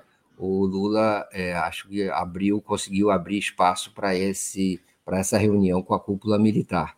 É, agora, Resta saber se a reunião vai fazer com que as coisas avancem ou se elas podem, inclusive, agravar ainda mais a situação é, dessa convivência muito difícil que se criou é, é, logo no início do governo entre Lula e, e, e, os militares. O, o, José Múcio Monteiro tem tentado, recebido muitas críticas também, por conta da sua atuação, que alguns dizem, alguns analistas atribuem ao José Múcio Monteiro mais a, a, a condição de ser um representante dos militares do que uma espécie de é, coordenador da relação entre Lula e os milicos. É, mas é, vamos ver, né? Vamos ver, vamos ver, porque e, a, tem muito bombeiro, mas há ainda muita, muita chama, muito combustível nessa relação. É, de forma dessa é, é bom lembrar que acho que Lula nunca falou as palavras tão duras como aquelas que falou na semana passada em relação aos militares em toda a sua vida. Então, é e, e, e, ele poderia ter falado, mas na condição de presidente da República, ele resolveu colocar os militares num lugar que é, nem mesmo acho que os militares se atribuíam. É, ou pelo menos não se atribuíam de maneira pública, não é? é não, não me lembro de ter visto militar em função de, de chefe de força ou mesmo de ministro da Defesa atribuir essa condição de poder moderador às Forças Armadas. É, os da reserva, sim, hum, e, e, alguns funcionários civis do governo passado, mesmo tendo sido militares no, é, na sua vida, também mas é, em posição de comando, não, não me lembro de ter. Mas Lula aproveitou o embalo e, e riscou essa, essa interpretação da Constituição brasileira é, deles como sendo garantidores não é, da lei, da ordem, da Constituição. É, então, é, é interessante acompanhar esse debate e ver se interessa ao governo manter porque, na verdade, não é, é, Daphne, de certa maneira, ao colocar os militares na Berlinda, ele coloca o Bolsonaro na Berlinda também. Entendeu o seguinte: o Bolsonaro é, interessa ao governo colocar o Bolsonaro na Berlinda como uma política, como uma forma de, de relacionamento político com a oposição, com os que se opõem a ele, ou é melhor tirar o Bolsonaro da frente e, e, e, e, dialogar com outras pessoas, ou mesmo criticar outras pessoas, evitar até de criticar o Bolsonaro para não dar apoio para ele continuar funcionando dentro do ambiente midiático, político, do debate, é, também é interessante ver isso, né? Que, qual é a estratégia. Eu tenho, eu tenho depois uma coisa para acrescentar sobre isso, mas eu deixo você. Não, é, é só agradecendo aqui ao Pivel ou a Pivel, os progressistas enrustidos tratando a Janja como Yoko Ono da reconstrução democrática. Então, sobre essa uhum. ótica. E é interessante que você falou, né, Mário Vitor, porque mesmo antes do dia 8, a Janja já tinha. É, eu acho que sim, foi a Janja, tinha dado uma declaração, ou tinha saído alguma coisa na imprensa dizendo que a, o GSI não, ela não se sentia segura com o GSI fazendo a segurança do Lula e quem ia fazer então eram aqueles, acho que foi Marcelo Auler que trouxe essa notícia. E quem ia fazer a segurança do Lula seriam aquela, aqueles policiais federais que já faziam que, é, anteriormente, né, que já estavam ali na equipe da segurança do Lula. E é, teve também essa questão é, que o Lula dispensou 40 militares do Alvorada é, após aquela entrevista da Janja com a Natuza Neri, onde ela vai ali é, trazendo todo o estrago que tinha sido feito e não tinha sido. não tinha havido manutenção né, durante é, a estadia do Bolsonaro, inclusive é, coisas básicas, assim, uma mesa lascada, um tapete um tapete rasgado, esse tipo de coisa. Então, é, se atribui esse mau humor que você, que você traz aí na sua fala? Vale a pena juntar os dois pontos, né? Juntar o Palácio do Planalto com o Palácio da Alvorada. O que, que você acha dessa ideia? Vamos sim, juntar sim. o Palácio do Planalto. Você vai ao Palácio do Planalto, você vê aquela destruição. Aquela destruição inacreditável uma, no, no, local de trabalho. E aí você junta com o Palácio da Alvorada, onde, que aconteceu, é um, um local de moradia, também uma destruição de outra natureza, é verdade. Uma, uma destruição do descaso, do desprezo, não é da, da agressão à cultura. Então, vamos juntar as duas coisas. Aí você coloca mais um elemento nesse, nessa coisa. Um casal, Lula e Janja, Ju, Janja e Lula, vão morar ali cercado, muitas vezes sós, muita, não, nem sempre acompanhados, e provavelmente não, nem sempre acompanhados de gente de absoluta segurança, porque a insegurança dominou no Palácio do Planalto. Junta as duas coisas. Tem que tirar essa gente mesmo e botar gente de confiança, de absoluta, que não tenha nunca falhado no trabalho com eles. E, vamos combinar, eles não têm um aparato de, dessa extrema confiança suficiente para segurar, para se assegurarem inteiramente em relação à sua segurança pessoal desse casal visado, ameaçado, é, com, com, os seus locais de trabalho e moradia é, muito destruídos e fragilizados. Então, a sensação deve ser horrível, deve ser insuportável. Eles têm que realmente, eu sou pena de, de tomar medidas extremas, sabe, diante desse, desse quadro, dessa extrema é, vulnerabilidade que, que, que eles devem estar se sentindo visados e pouco protegidos e cercados por destruição. Então, é claro que existe, é, é claro que existe alguma alguma é, é, sensação que tem que ser superada agora. Pode existir e deve existir até um, um certo exagero. É da, é da natureza do poder, é, às vezes, cometer certos exageros.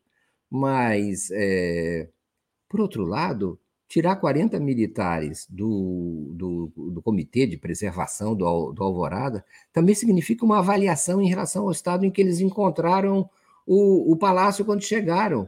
Como é que se entrega um palácio presidencial para um, para um, para um novo ocupante nessas condições em que eles receberam? E como é que tem tanta gente trabalhando ali e ninguém cuida de que ele esteja em perfeitas condições para receber o um novo hóspede? É, então, eu acho que fez muito bem, fazem muito bem, ah, ah, e, e, e, vamos ver. Eu acho que Lula tem muito espaço agora para operar da maneira como ele achar melhor no relacionamento com os militares, porque é, é, eles certamente estão é, estão em, em, dívida com ele, não é? uma dívida imensa e precisam recuperar espaço. Sim, e, e Mário, é interessante, né? Porque é a fala do Lula, né? Alguém lá de dentro abriu a porta, né? Ele disse assim: a porta do palácio foi aberta, foi é, como se ele falasse assim: alguém que está ali junto, trabalhando conosco, abriu a porta para deixar a intentona golpista entrar. Né? Foi interpretado, como você disse, como uma, uma direta né, para os militares, é interpretado como já é, um mau humor, mas você traz essa questão da insegurança. Imagina você saber que quem está ali dentro, trabalhando do, ao seu lado, está facilitando é, uma, uma cena de violência daquele tipo. E também junto com a Alvorada, que aí é pior ainda, é o lugar onde o, ele vai morar, né? Enfim. É. Isso, certamente, muitos deles, eles têm alguma. É, espero que tenham informações, muitos desses militares dispensados são bolsonaristas.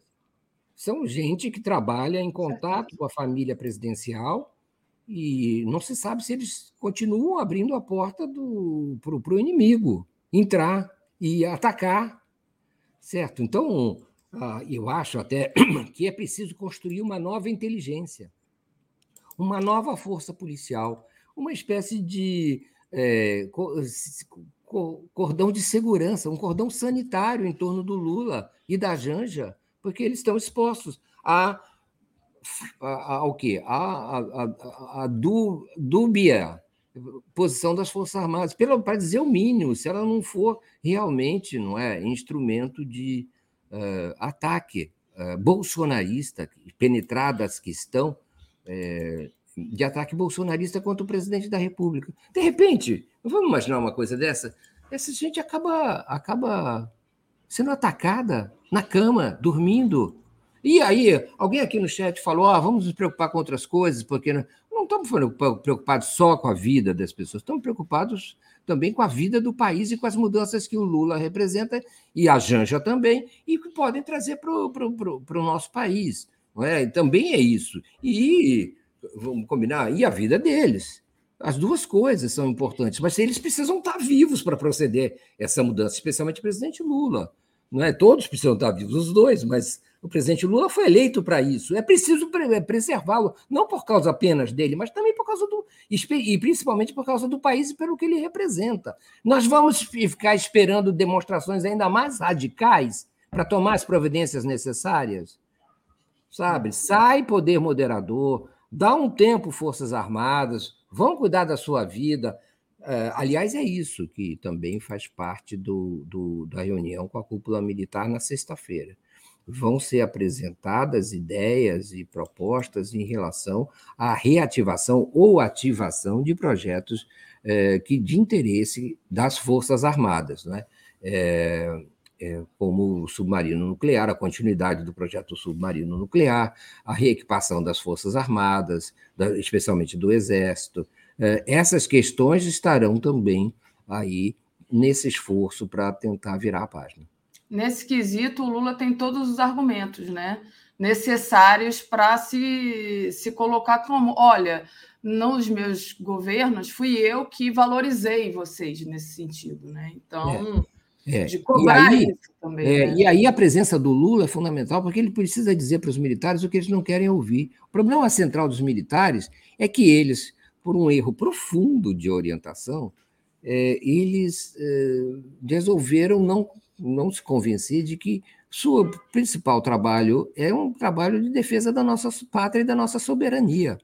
De alguma maneira, eles abandonaram esse trabalho porque, inclusive porque não conseguem identificar que o nosso principal, vamos dizer, adversário na área da soberania são os Estados Unidos e a projeção do seu poder sobre a América do Sul e sobre o nosso país. Mas os militares se recusam a, a, colocar essa, essa tarefa como no centro das suas atribuições. A sua principal atribuição é uma espécie de contenção e luta contra o imperialismo norte-americano. E isso os militares se recusam a assumir de maneira clara. E, ao contrário, se dedicam a um combate a um suposto inimigo interno, o povo brasileiro.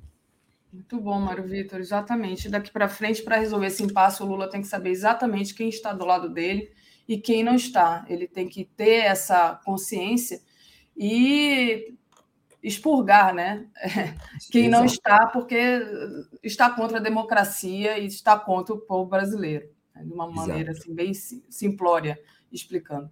Mas, Mário Vitor, queria te agradecer demais aqui, dizer para o pessoal que agora, toda quarta-feira, às 8 horas, a gente vai ter o Mário Vitor aqui conosco, o que é um luxo, como disse nosso internauta aqui logo no início.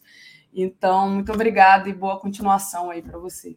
Eu que agradeço, te mando um beijo e saudações para toda a comunidade.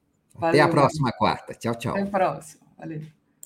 Vou trazer aqui o Eduardo Guimarães. Já tinham perguntado: cadê o Eduardo Guimarães? Está tá aqui. Não falta. Tudo bom, Edu? Está cortado é. o microfone. É. Para não perder o costume, né, Daphne? Bom dia a você, audiência do 247. Legal. O Edu, você me mandou aqui a sua coluna no 247, vou abri-la aqui e eu gostaria que você nos explicasse. Bolsonaro. É, não, plano C de Bolsonaro é infernizar o Brasil. Nossa, mas está conseguindo, viu? Que a gente não tem um minuto de tranquilidade. Você diz assim: olha, Bolsonaro dizia que se recolheria caso perdesse. Ele já tinha planejado antes da derrota o que faria caso ela ocorresse. Ele diz que se recolheu. Ele vai para os Estados Unidos e tenta dizer: olha, não tem nada a ver com isso. Só que é. tem, né? É, na verdade, o, o Daphne, o, o Bolsonaro, ele, ele tinha vários planos. Um plano era, o primeiro plano era justamente não é, o de o de ele deixar aqui preparado, você lembra que ele ficou em silêncio, mas dando frases cifradas o tempo inteiro, uh, no sentido de que não era para ninguém desistir. Ele eh, depois ele chegou a falar claramente e depois e ele falava antes das eleições: se eu perder, eu vou me recolher. O, o que acontece? Ele, ele planejava aquilo que ele fez. Ele se calou, não é? Após perder a eleição e afetou aí um, uma depressão que naquela época para mim parecia é, realmente uma afetação, muita gente desconfiou, isso é jogada dele e tal, e foi embora quietinho, com o rabo entre as pernas e tentando afetar a postura de um degredado. E sempre deixando a senha para o pessoal não desistir. Heleno, Braga Neto, que tem muito a explicar, eles diziam claramente, a gente viu várias vezes isso, General Heleno, vai acontecer alguma coisa? Vai acontecer alguma coisa. Braga Neto, vai acontecer alguma coisa? Vai. 72 horas, né? E, e ficou aquela coisa lá. Aí acontece o 8 de janeiro, não é? E o 8 de janeiro ele esperava que uh, realmente houvesse uma tomada militar à frente das coisas, os golpistas invadiriam os palácios, os militares ficariam de braços cruzados e depois apoiariam, né? fariam uma intervenção militar, como eles tanto alardearam, e diriam: olha, não tem jeito de o Lula continuar, o, o país está em chamas, nós vamos organizar a casa. Como fizeram em 64, foi isso que eles fizeram, basicamente. Né? E aí, o que aconteceu, que ele não podia imaginar, é que os militares iam pular fora dessa, sobretudo por causa da questão dos americanos. Né? Como o Mário Vitor Santos bem falou, né? os americanos são o grande poder militar do mundo, ainda são, né? apesar que isso está começando a mudar. Uh, alô, alô, China, né? E, e União Soviética e Rússia, mas ele, ele tentou, ele planejava fazer isso, os militares pularam fora, e aí o plano B dele era fugir. Só que fugir, para ele, ficou difícil, porque o Bolsonaro, eu fiz um vídeo, tá até aqui na tela, aqui você pode ver ali, não sei se dá para ler o que está escrito na, dá, na tela. 100% monitorado. Monitorado. Ele, tanto os americanos quanto nós estamos monitorando esse cabra 24 horas por dia, lá no, no nos Estados Unidos, nos States, né? E então, para ele, até fugir, veja o que, que o Eduardo Bananinha está fazendo nos Emirados Árabes, pela segunda vez em menos de um mês. Dá para entender, né? Uh, realmente, ele teve lá, foi distribuir pendrive de novo, mas tem mais. Aí o plano C. O plano C, que até já andou frequentando a, a coluna de alguém que. Eh, eu não gosto de dizer essas coisas, mas alguém que eu repudio muito, que é o Mário Sabino, né?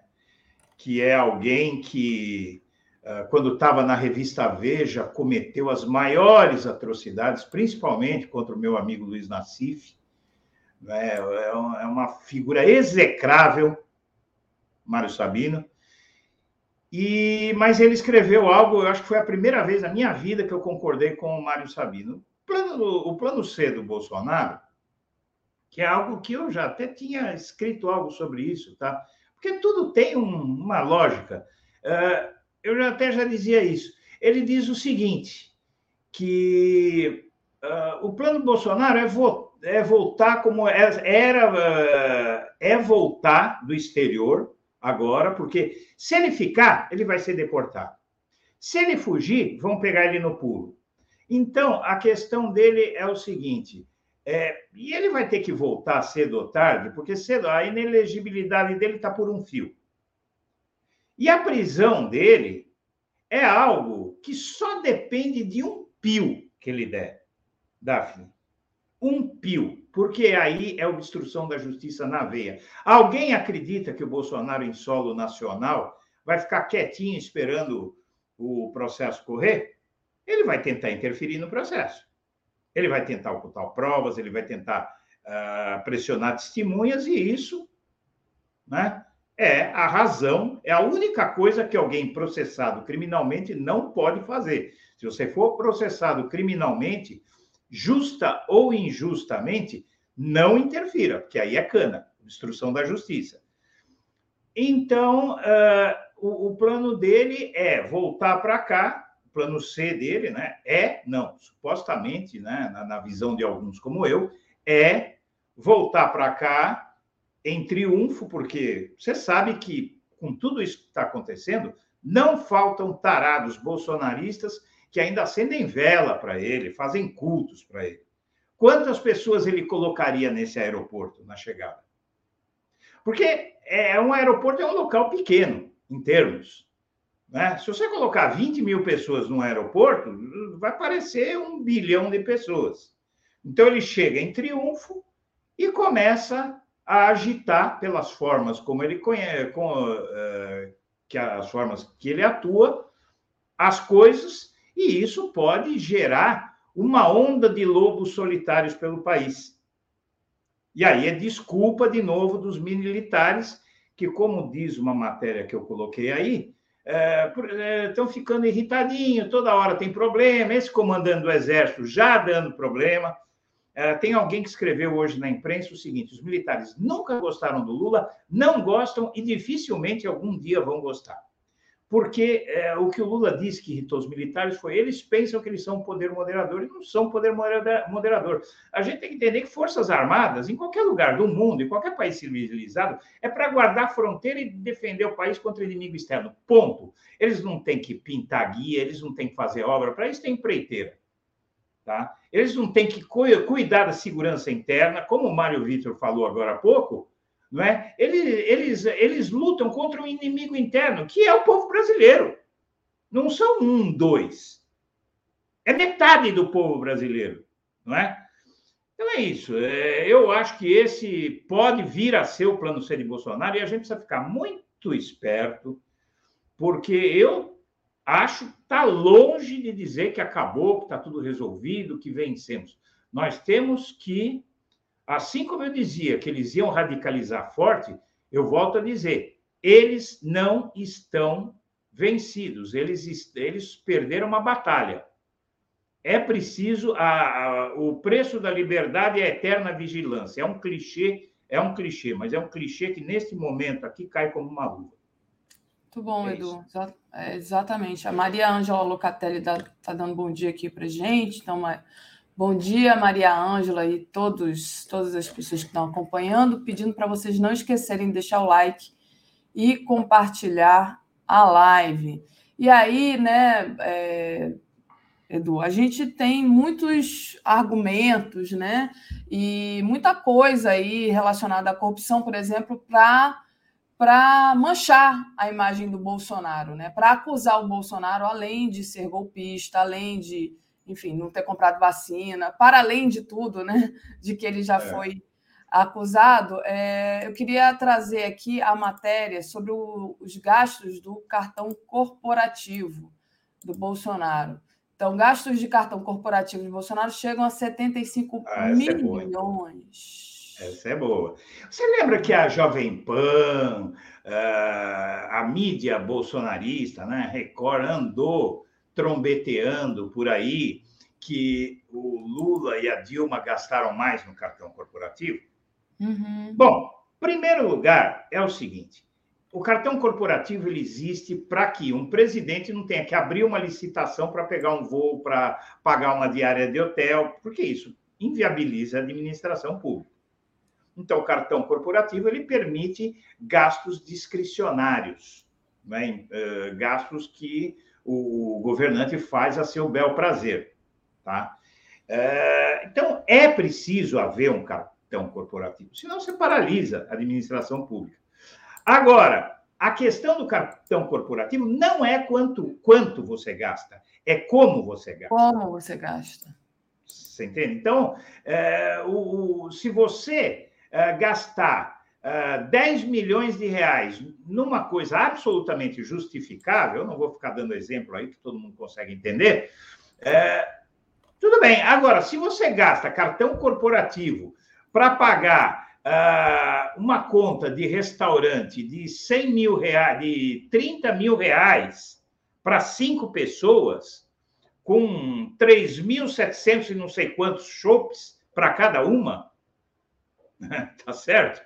Ah, aí realmente é, tem algo estranho. Se você gasta para você colocar combustível nas motos que estão alegadamente fazendo uma uh, manifestação de apoio a você, ah, vem me apoiar que eu pago o seu combustível. tá coquinho, né? Então, e, e, porque realmente Lula e Dilma gastaram mais do que uh, Bolsonaro quando governaram. Só que o Lula surgiu um problema, lá começou com, né, com a tapioca, né, do Orlando Silva, então ministro do esporte e tal, mas teve alguns abusos, teve mesmo. O Lula foi lá e tomou providência, ele criou o portal da transparência, 2004. Antes de deixar o poder, ele foi lá e criou mais leis para disciplinar uh, esses gastos discricionários. O que é que fez o Bolsonaro? Sigilo de 100 anos. Né? Então, realmente a gente vê a diferença. Só que agora aparece, porque o gasto maior foi do Lula, acho que era 65 milhões. Agora o Bolsonaro ultrapassou até isso, ele tem 75. Então, acabou o discurso dessa gente. Muito bom. E aí vai se levantando os gastos, né? Vezes que tem não sei quantos mil pãezinhos numa padaria lá no norte do país e que tem filial a 400 metros do, do Vivendas da Barra. Assim, Ah, Tem várias é... penas aí a serem puxadas para encontrar galinhas bem gordas. Não, os absurdos, os absurdos são tão absurdos. Quer dizer, começa o primeiro absurdo nem são, não. O primeiro absurdo é colocar esses gastos por sigilo de 100 anos, até porque o sigilo de 100 anos é uma possibilidade. Não é para ser adotado para tudo. Isso é outra coisa pela qual ele vai responder. Né? É, é, o Bolsonaro uh, ele teria que ter 10 vidas para cumprir toda a pena de prisão que ele vai ganhar. Vai ficar pior que o Cabral, lá do Rio. Aí do Rio. Que foi solto outro dia, inclusive. Carlos é. Alberto Veloso Lopes. É, Eduardo, quem das Forças Armadas invocou o artigo 142, alegando que são poder moderador?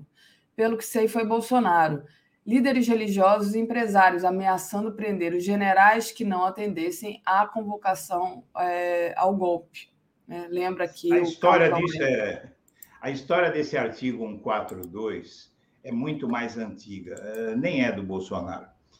Isso surgiu uh, da, em 2013, naquelas manifestações malucas lá, e eu fui na marcha da família com Deus pela propriedade, não sei o quê, que aconteceu lá no centro de São Paulo. E quem me. Eu, quando Foi quando eu ouvi pela primeira vez num, em um daqueles carros de som lá, aquelas, aqueles trios elétricos fascistas, o falarem daquilo ali. Eu não sabia de começou a um zum, zum, zum. Eu não sei direito, mas eu posso dizer quem, mas eu posso dizer quando. Foi em 2013 que surgiu. É, eu me lembro que eu entrevistei naquela marcha. Eu me meti no meio dos caras lá, tal, e fui entrevistando todo mundo. Tinha dois padres no meio daquilo ali. É, eu entrevistei os padres. Eu falei, vocês, vocês sabem, estão ligados aí que, esse, que esses caras estão pedindo é, a volta de um regime que torturou, estuprou, matou, não sei o quê. É, você é um sacerdote. Ah, ah, não, eu não sou um sacerdote ainda, mas houve erros, mas os erros não é, não apagam que é melhor assim, não sei o que, é uma coisa maluca, maluca. E ali, ali eu falei, ali em 2013, eu escrevi um, um artigo com o seguinte título: Isso vai terminar em golpe. E é isso. Pode crer, é, Edu. E terminou com um golpe, né? Porque tentativas de golpes. O Fernando vai é, dizer... Com a Dilma aconteceu o golpe, efetivamente. Ah, não, houve. A Dilma, Aliás, sim, houve Dilma... dois golpes. Né? O primeiro foi derrubar a Dilma uh, por uma questão absolutamente falsária, e a segunda foi prender o Lula sem prova nenhuma. Foi, foram dois golpes, não foram um. Né? Tirado da eleição de 2018. É verdade. Não, eu pensei que é. você se referia agora, né? Esse, esse golpe de agora, agora da intentona golpista. Eu estava aqui respondendo alguma coisa e me deu uma distraída. O Fernando uhum. diz assim: os militares estão divididos como todo o país. Diz ele, né? Não, que não são todos os militares golpistas, talvez seja isso que o Fernando esteja dizendo. O Alex Reis disse assim: é, o cartão corporativo era o gasto de todos os ministros também, agora é apenas do presidente. A Mara Lima, bom dia, Daphne. É, Mário e comunidade. Ah, isso aqui ainda é para o Mário. Acho que o presidente Lula tem que cobrar esses milicos que façam hoje o que fizeram com ele usando as redes sociais, enquadrando a Suprema Corte.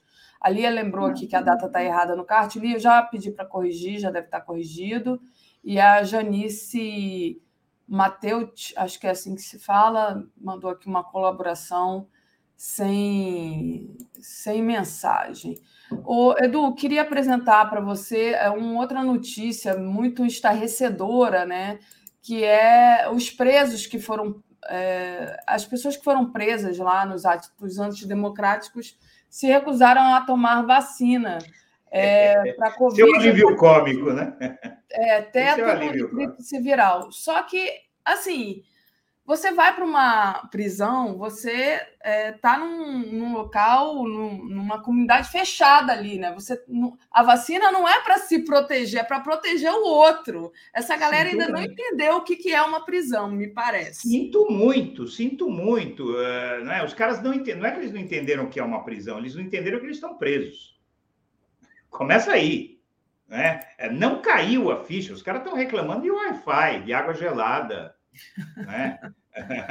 De comer então, nuggets, né? Não querem comer salsicha na hora do almoço, né? Pô, salsicha, que absurdo que é. Eu adoro nuggets. Não com macarrão, né? Mas eu adoro. Entendeu? Mas é, esse é o alívio cômico, é, realmente. Mas tem um artigo da Marilis Pereira Jorge hoje na Folha, que ela fala sobre, principalmente sobre os idosos, né? Como é fácil manipular idosos na era da, da comunicação, não é? Na verdade, isso aí tem até nome, é o gaslighting, né? Eles fazem a pessoa. Uh, e, e, então, é, é, realmente é um, é um momento muita tristeza, porque tem muita gente. É, eu tenho uma grande quantidade de canalhas, assim, com canalista até no DNA. Mas tem, como em todo movimento uh, fascista, abusivo, tal, tem os inocentes úteis, né? Uh, gente que nem sabe o que está fazendo lá, mas uh, criou, por exemplo, os idosos, criou uma situação de pertencimento. Sabe, ontem eu saí, eu costumo sair para fazer uns podcasts, eu vou sair por aqui, eu moro perto de Virapuera, então eu faço, depois de, eu começo às cinco, quando chega lá pelo meio-dia, eu vou eh, comer uma salada em algum lugar eh, e, e vou lá para o Ibirapuera, fico andando lá. E aí eu estou fazendo o meu podcast falando sobre o golpe e tal. Quando eu olho do meu lado, tem um velhinho fazendo assim para mim. Eu falei para ele, eu falei para ele, ó, cuidado de sair da cana, hein? Ele parou, ele parou, ficou quietinho. Mas é da dó. Eu estava aqui na mesma, porque eu estou no olho do furacão, já te falei, né? Estou perto do, do acampamento do Segundo Exército, que agora eu, eu quis passar lá ontem para ver vazio aquilo ali. A minha alma se encheu de luz, de alegria, vendo aquilo ali deserto, né? E também eu vi outro dia umas, umas velhinhas, três velhinhas. É, se eles vierem aqui com tanque de guerra, é só a gente deitar no chão. E eu falei, pô, que dó, velho, que dó, sabe? É, mas é. velhinha, bem velhinha, endinheirada, sabe? Cheia dos ouros tal. Mas... É, a velhice é uma, é uma fase da vida que muitas vezes as pessoas se deprimem, né? Acho que de repente essa proximidade da morte, vão perdendo os amigos também, muita gente. Sim, vai morrendo. Né? Vai morrendo, e as pessoas vão ficando tristes e elas precisam ali colocar, é, enfim, eu sou a energia delas para alguma coisa. De repente, essa comunidade, esse sentimento de pertencimento, é. vai modificando a vida delas no sentido Exatamente. que elas estão engajadas em alguma coisa, né? E eu aí sou um idoso, no sentido errado, né? No, no, lugar errado, fazendo a coisa errada. É, é. triste é. mesmo, né? É. Era melhor. Eu, eu só quero deixar claro é, que não tem preconceito nenhum, porque eu sou um idoso, eu tenho 63 anos, oficialmente idoso. Já tá? tem a direito a plaquinha no carro para parar no vaga. Já, cinema, tudo meia, meia entrada, eh, meia entrada no cinema, vaga especial, tudo que eu tenho direito, velho. Outro dia eu andei de ônibus só para. Entendeu? Então, é, é, eu, acho, eu acho que a gente precisa é, ter também um sentimento muito sereno, saber separar o joio do trigo e ver um problema, porque metade do povo brasileiro, será que metade do povo brasileiro é tão ruim assim mesmo? Eu prefiro acreditar que não, né? Eu, eu acho que não. Eu acho, eu acho que, que são pessoas que, às vezes, é, até por uma vontade de estar de, de, de tá fazendo bem, estão manipuladas, manipuladas pelo. Foram manipuladas esse tempo todo por essa imprensa comercial, como disse o Léo, e aí depois foram manipuladas pelo, pelo Zap, é a tal da tia do Zap, né, que falou aí. Paulo é. Batistella, essas quartas-feiras são imperdíveis. Parabéns, 247. Obrigada, uhum. Paulo. Deixa eu agradecer o pessoal, pedir para vocês irem deixando o like aí, compartilhando a live, é muito importante fortalecer a nossa imprensa. O Jairo Cabral pergunta: Edu, vamos repetir um vinho no apartamento do professor Afonso? Bom, não sei do que, que ele está Quem falando. Quem é? Quem é? Como é o nome dele? Jairo Cabral. Jairo Meu Cabral. Deus, qual é o professor Afonso? Não sei. Jairo, manda aqui no, no chat normal. Manda mais informações. Manda mais. É, é, é que, sabe, sabe o que acontece? O problema não é você, o problema sou eu porque isso é, é real. Né? Uma certa idade, você, a, o HD está cheio, então você começa a tirar coisas para botar outras, entendeu? Então, é. isso é real. Tem um limite aí de HD, Prepa né? Jovens, preparem-se. É verdade, eu sou testemunha. Meu HD também já lotou, eu fico tirando as coisas menina, e botando Você é uma jovem, imagina. Não. É, Júnior Laje de Coguerra. Edu Dilma também sofreu golpe na eleição para o Senado, diz aqui a Júnior Laje. É verdade. É, isso, isso aí realmente é. É, muito bom, é, Edu.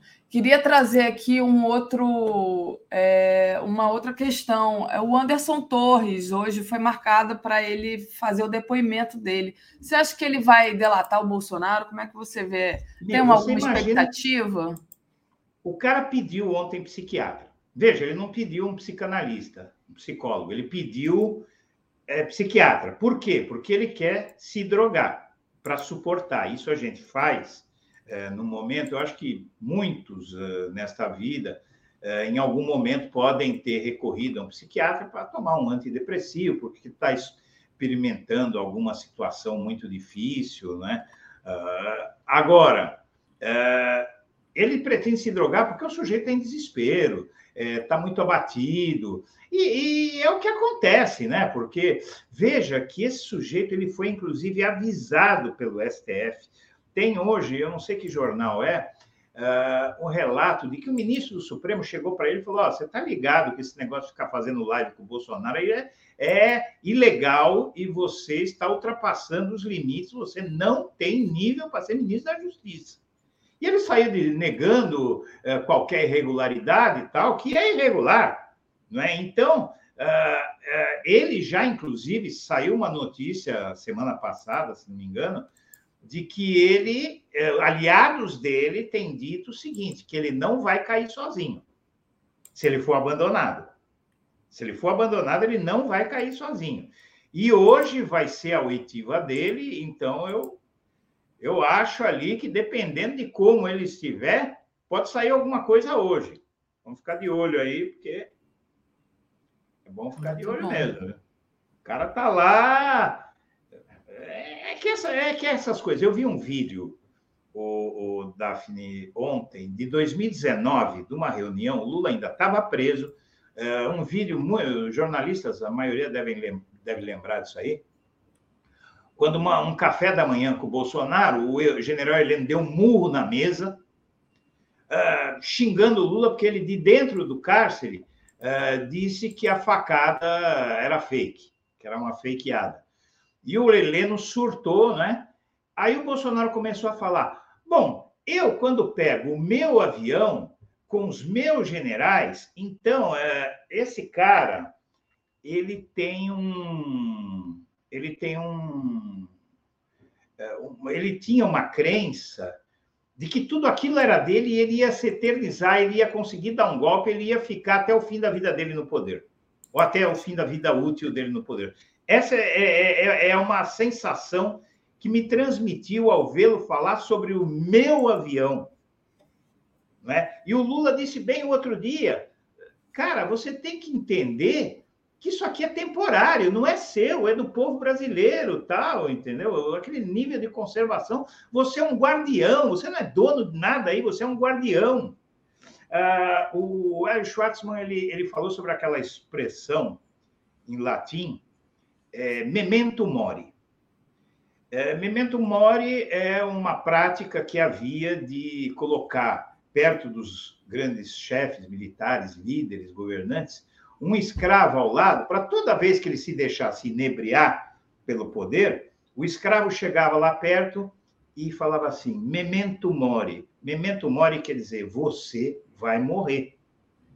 Por o sujeito se lembrar da falibilidade humana, né? se lembrar de que ninguém está acima de nada nesta vida, porque o destino de todos nós é o, é o mesmo.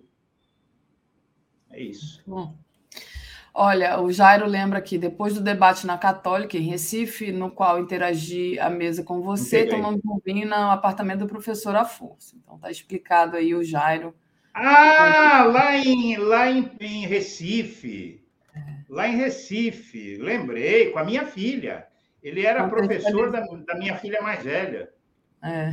Agora eu lembrei. Você vê que eu estou veinho, mas não estou acabado. Não.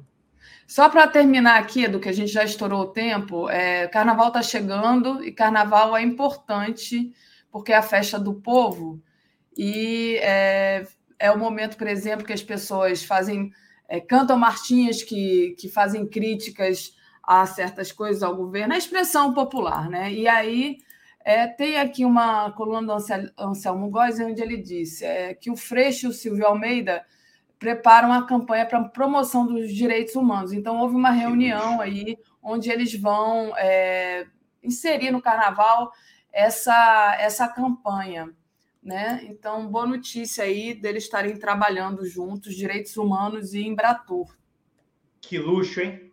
Silvio é? Almeida, depois de Damares, é. Isso é evolução, o resto é conversa fiada. É. Não é verdade?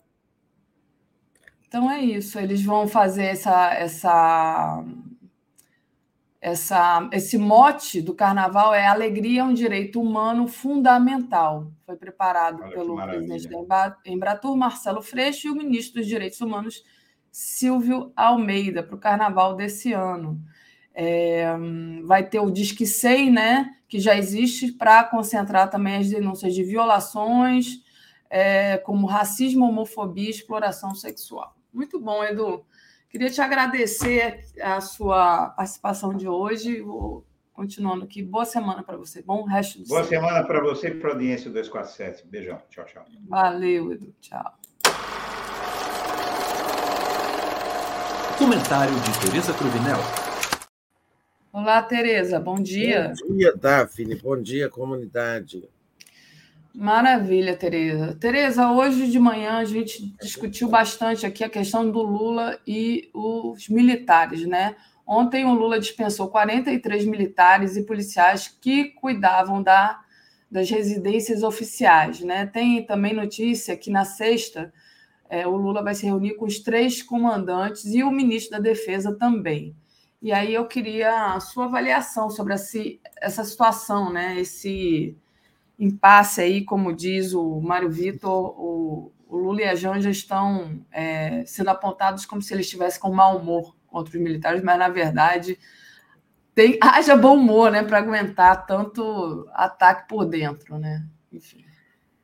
Pois é, não, não é à toa né, que essa, existe essa preocupação toda com a relação governo-militares, com é, não é à toa, não só pelas tentativas de golpe de, do dia 8 e a participação de muitos militares, pelo comportamento das Forças Armadas, deixando os, quartéis, os acampamentos procriarem terroristas nas suas portas, mas pelo histórico, né?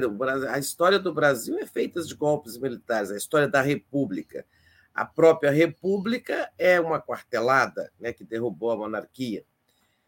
Então, tudo isso é, é, não tem nada a ver com humor tem a ver com os fatos, né? Olha, a dispensa de militares pelo Lula já chegou, olha, de 43 passou para 56 e agora mais 13.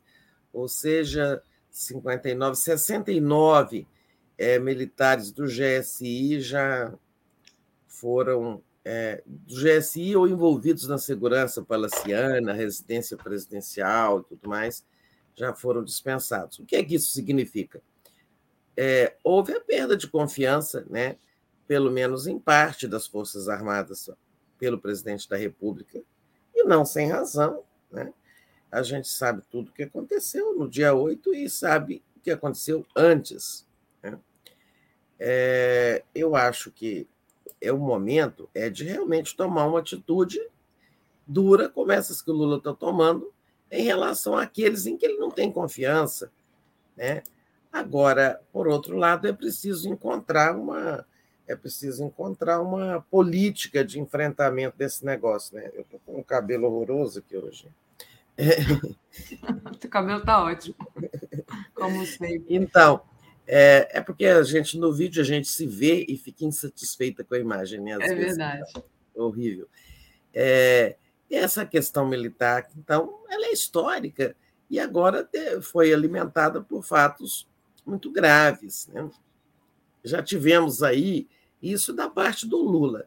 Tivemos aí também, por exemplo, o 247 estava destacando há pouco, eu nem li a matéria direito, mas o, o 247 está destacando aí que o comandante do Exército, o general Arruda, é, é objeto de uma denúncia ao Ministério Público por parte da deputada Luciene Cavalcante do PSOL. Bem, é uma iniciativa isolada de uma deputada, né? É, não acho que vai ser acolhida essa denúncia dela pela PGR, é, mas mostra o ponto que nós chegamos. Os comandantes, é, se fossem ministros comuns, é, seriam demitidos, né? É, se fosse um ministro da Agricultura, que cometeu um grande erro, se fosse um ministro do, do Planejamento, qualquer um, seria demitido. Agora, eles não estão ali como ministros nomeados, né? eles estão ali porque são chegaram ao comando pelo critério da própria força, da própria instituição militar, que foi o critério da antiguidade. O Lula nem conhecia o general Arruda, né? Nenhum dos comandantes militares que ele nomeou ele conheceu, não foi por escolha, né? foi seguindo uma regra da instituição. Então, é diferente. É, se ele demitir, simplesmente, ele agrava a crise. Né? Ah, o critério da instituição foi violentado e tal. É muito complicado, é né? muito complicado. É verdade. É que vai, né? Que, é que vai ser feito? É, eu acho que tem que fazer as duas coisas ao mesmo tempo. É, apostar nas medidas enérgicas, substituição, devolução, esses aqui eu não quero, né? E, ao mesmo tempo, é, procurar estabelecer uma, uma espécie de paz armada, olha, de pactuação de convivência dentro da, da regra constitucional. Né? Olha, vocês não gostam de mim, eu não confio em vocês, mas nós, nós estamos condenados a conviver, porque assim manda a Constituição. Na verdade, é isso é, que o Lula está fazendo. Por um lado, ele dá os sinais de insatisfação e tira de perto dele, ou de perto de dentro do palácio, de dentro do gabinete da segurança institucional, é, militares que vêm do governo Bolsonaro, em quem ele não pode confiar mesmo. E, por outro lado, ele aceita dialogar com a cúpula, né? É, dentro dessa proposta que o, o ministro Zé Múcio ontem discutiu com o ministro-chefe da Casa Civil, Rui Costa, olha, fazer uma reunião do presidente com os três comandantes, em que eles possam conversar, a pretexto de discutir é, modernização das Forças Armadas, projetos que possam ser financiados, quais são as grandes necessidades. A pauta é essa, né? ninguém está colocando em que em pauta é como enfrentar as ameaças, o risco de um golpe armado. Né? Isso não está em pauta. Mas ir criando uma distensão, né? uma relação normal, civilizada, e que possa evoluir mais positivamente. Que, no fundo, é isso como eu estou dizendo. Né? Ó, vocês não gostam de mim, eu não confio em vocês, agora vamos conviver, vamos conviver aqui né, dentro de algumas regras. Claro que no curso da conversa, que vai ser, é, se ela acontecer, sexta-feira, hoje é quarta, né? Sexta-feira, depois de amanhã, é, ela vai começar com é, conversas sobre investimentos, projetos e tudo mais, e depois eu acho que ali abre-se espaço né, para começar a ter uma conversa sobre a convivência com os militares. Tá? Esse assunto está mal resolvido desde a campanha, desde sempre. Mas na campanha, o Lula tentou uma aproximação e eles mandaram dizer que não queriam conversa com o Lula. Né? Aí, assim, eles, quem? Não sei, são militares de alta patente, a cúpula, gente da cúpula, que foi procurada por Jobim, é, por outros interlocutores, é, eu acho que Celso Amorim, pessoas que estavam procurando abrir uma porta de diálogo e eles não quiseram. É, mas o Lula precisa querer, né? porque ele tem que governar e ele precisa, digamos, é, jogar água em fervura, nessa fervura militar. É, eu acho que ele avaliou que, sabe, medida de, medida de força, só hostilidade não vai resolver. Então, está indo por essa via aí, é, que é, digamos assim, a via mais, a via mais civilizada, mais, mais de acordo com a convivência democrática entre, entre as instituições. E vamos ver se dá certo, se essa reunião acontece. Agora, isso basta? Claro que não basta. Né? É preciso ir construindo com o tempo né, é, algumas mudanças importantes nas Forças Armadas brasileiras. Mas isso não vai acontecer da noite para o dia. Né? É, eu acho que o Lula tem muita capacidade de dialogar, de convencer, né? e que ela vai, ele vai acabar construindo uma relação com esses militares assim. Agora, é, as condições são muito diferentes das do governo dos governos passados dele. Né? as Forças Armadas estão envenenadas, há muita gente capturada pelo bolsonarismo, é, muita, muita, assim, ressuscitando é, a ressurreição com muita força da ideia da tutela militar, né? porque depois de ver tanta gente ali, sabe, imagina esses militares ficarem isolados durante tantos anos, depois da ditadura, ninguém queria saber deles, né? ficaram meio assim, é, escanteados na, na vida política, da vida nacional. De repente, eles estão com pessoas, centenas de pessoas bolsonaristas pedindo ajuda deles, é, que eles são a salvação da pátria, pedindo intervenção militar. É claro que a vaidade e esse espírito da tutela ressurgiu com força em então... segmentos das Forças Armadas, né?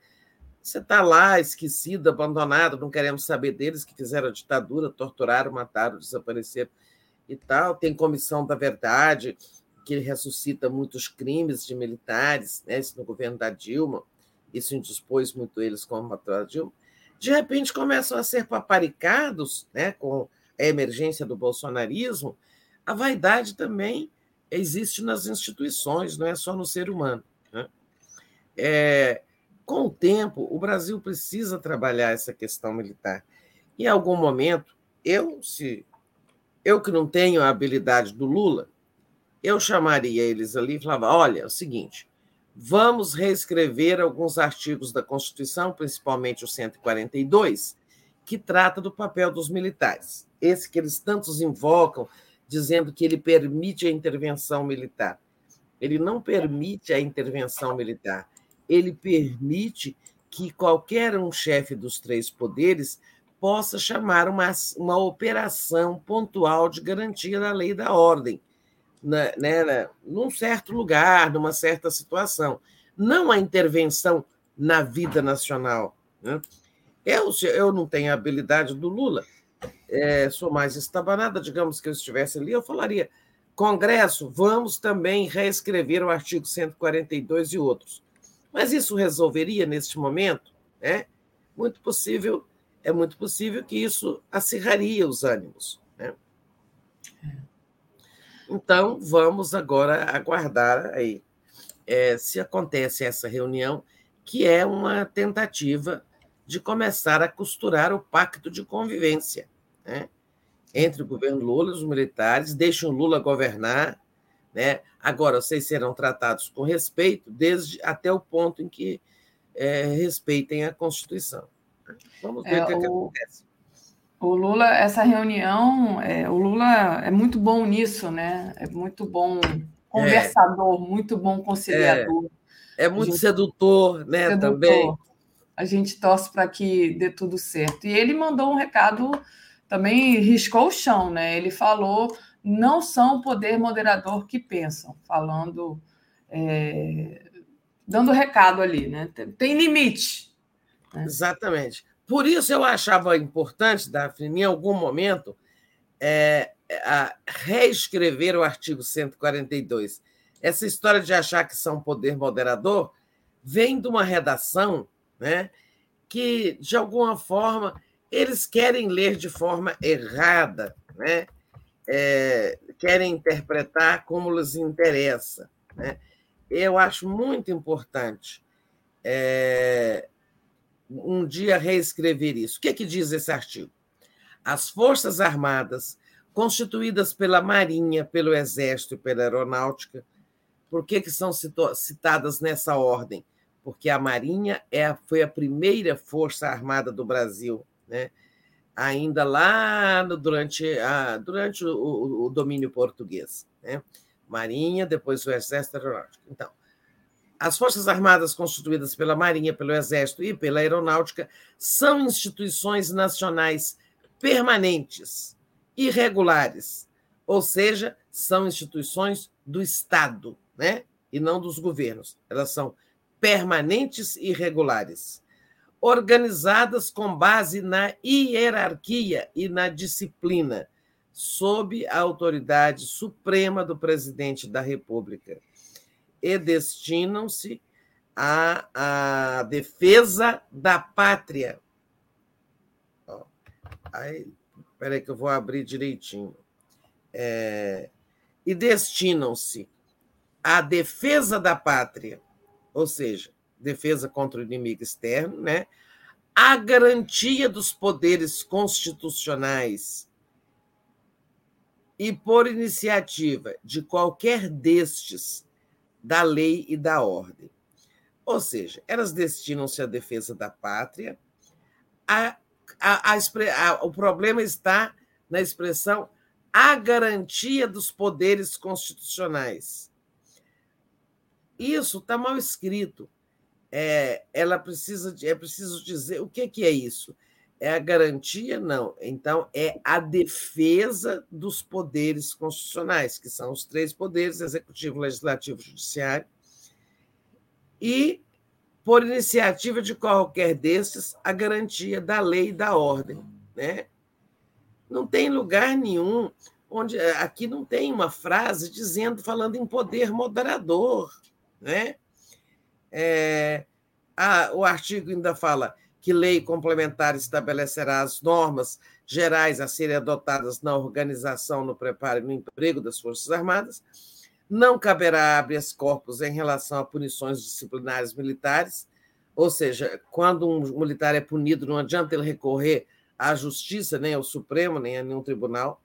Os membros das Forças Armadas são denominados militares, aplicando-se-lhe, além das que vierem a ser fixadas em lei, as seguintes disposições Aí vem uma série de coisas sobre as patentes, as promoções, etc.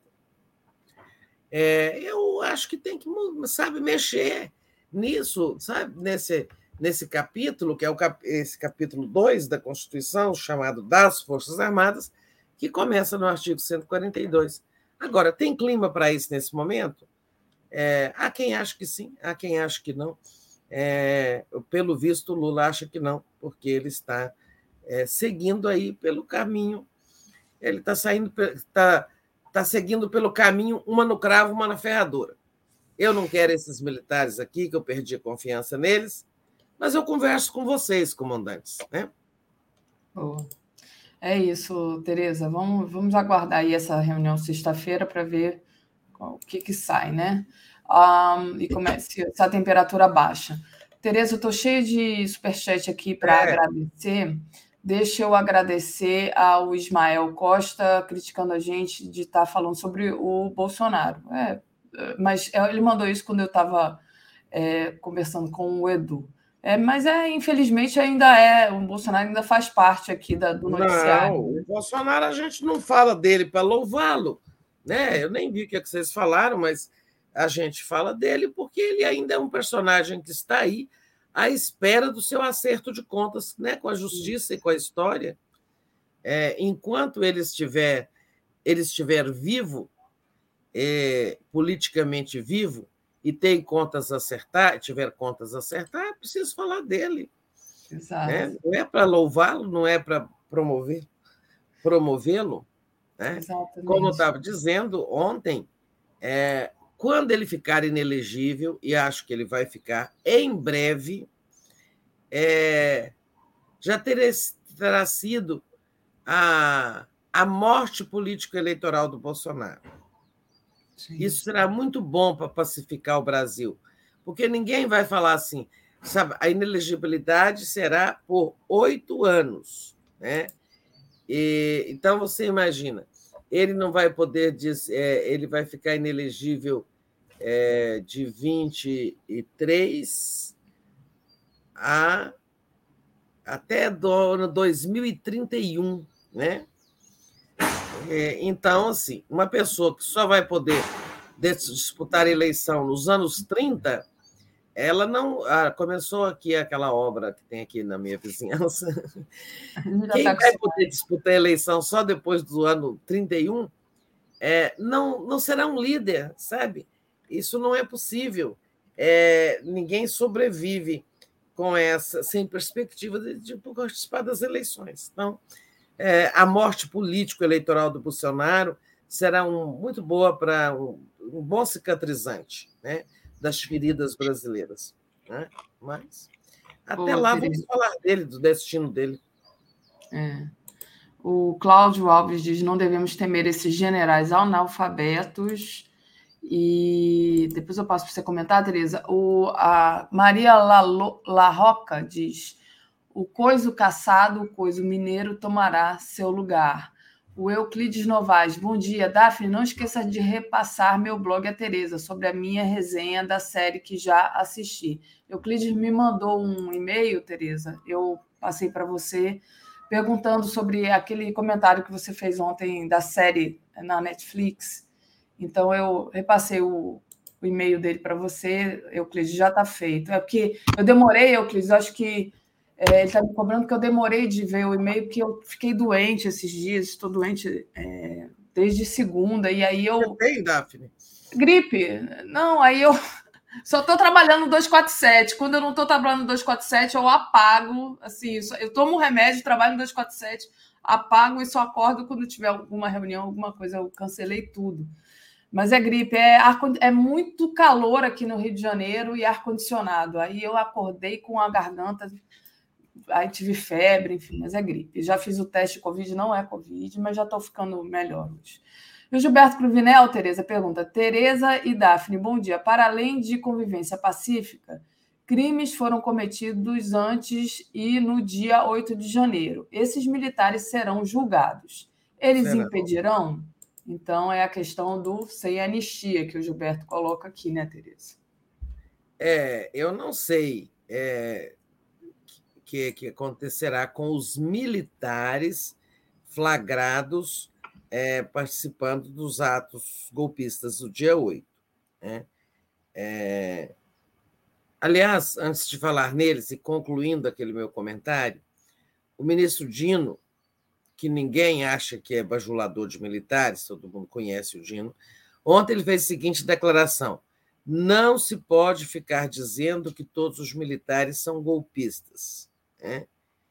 É, então, e é, é verdade, tem. Você teve aí muito envolvimento de muita gente, mas são responsabilidades individuais. Acrescenta o Dino. As Forças Armadas foram profundamente tentadas a darem um golpe e não deram. Né? Dar um golpe oficial, assim, botar os tanques na rua, os comandantes militares comandando e derrubar o presidente. Né? Uma quartelada. É, então, o Dino saiu ontem em defesa é, contra essa generalização. E, é, eu acho que ele está certo. Agora, tivemos os envolvimentos individuais de muita gente. Tivemos a conduta dos a conduta tolerante dos comandantes militares em relação aos acampamentos. Tivemos, sim. Agora, é, participação no ato terrorista do dia 8, a gente teve militares. Estes, né, é, você vê que as investigações estão ocorrendo e as pessoas estão sendo já denunciadas à justiça. O Aras está dizendo que já fez, quantas denúncias que ele já fez? É, ele está fazendo, dentro de 15 dias, o Aras, que agora é democrata, é, estima apresentar 200 denúncias contra financiadores, vândalos e incitadores dos atos golpistas. E a gente acabou de ler ali na Constituição que as punições dos militares são pela via própria, né? ou, ou o processo disciplinar interno, ou uma denúncia ao Superior Tribunal Militar, STM, que julga os crimes de militares. É, é isso que vai acontecer com eles. Né? À luz da lei, esses não serão julgados por primeira instância ou justiça comum. Né? é preciso acompanhar. É, há, alguns processos disciplinares dentro do Exército já foram abertos contra militares flagrados em participação. É, assim como existem cinco processos disciplinares internos abertos é, contra PMs. Né? Não são cinco pessoas, são cinco inquéritos. Cada um envolve um certo número de pessoas, de tá, que não tá, em tal situação não né, se, se, comportou de acordo com a lei. Prossiga com os seus superchats. Não, Melhor... terminei superchat. Só lembra para o pessoal não deixar de compartilhar a live e deixar o like. Mas você falou aí, as investigações continuam avançando, né, Tereza? É, teve aquela, aquele, de, aquele cara que foi preso, um dos envolvidos no plano de explosão do aeroporto de Brasília, é, ele se entregou. É, e hoje tem a expectativa desse depoimento do Anderson Torre, Torres, né? Que é tão engraçado, esses caras são muito é, ferozes, mas sentiu porque pediu ali um psiquiatra, né? Ou seja, como disse o Edu Guimarães, queria ser medicado.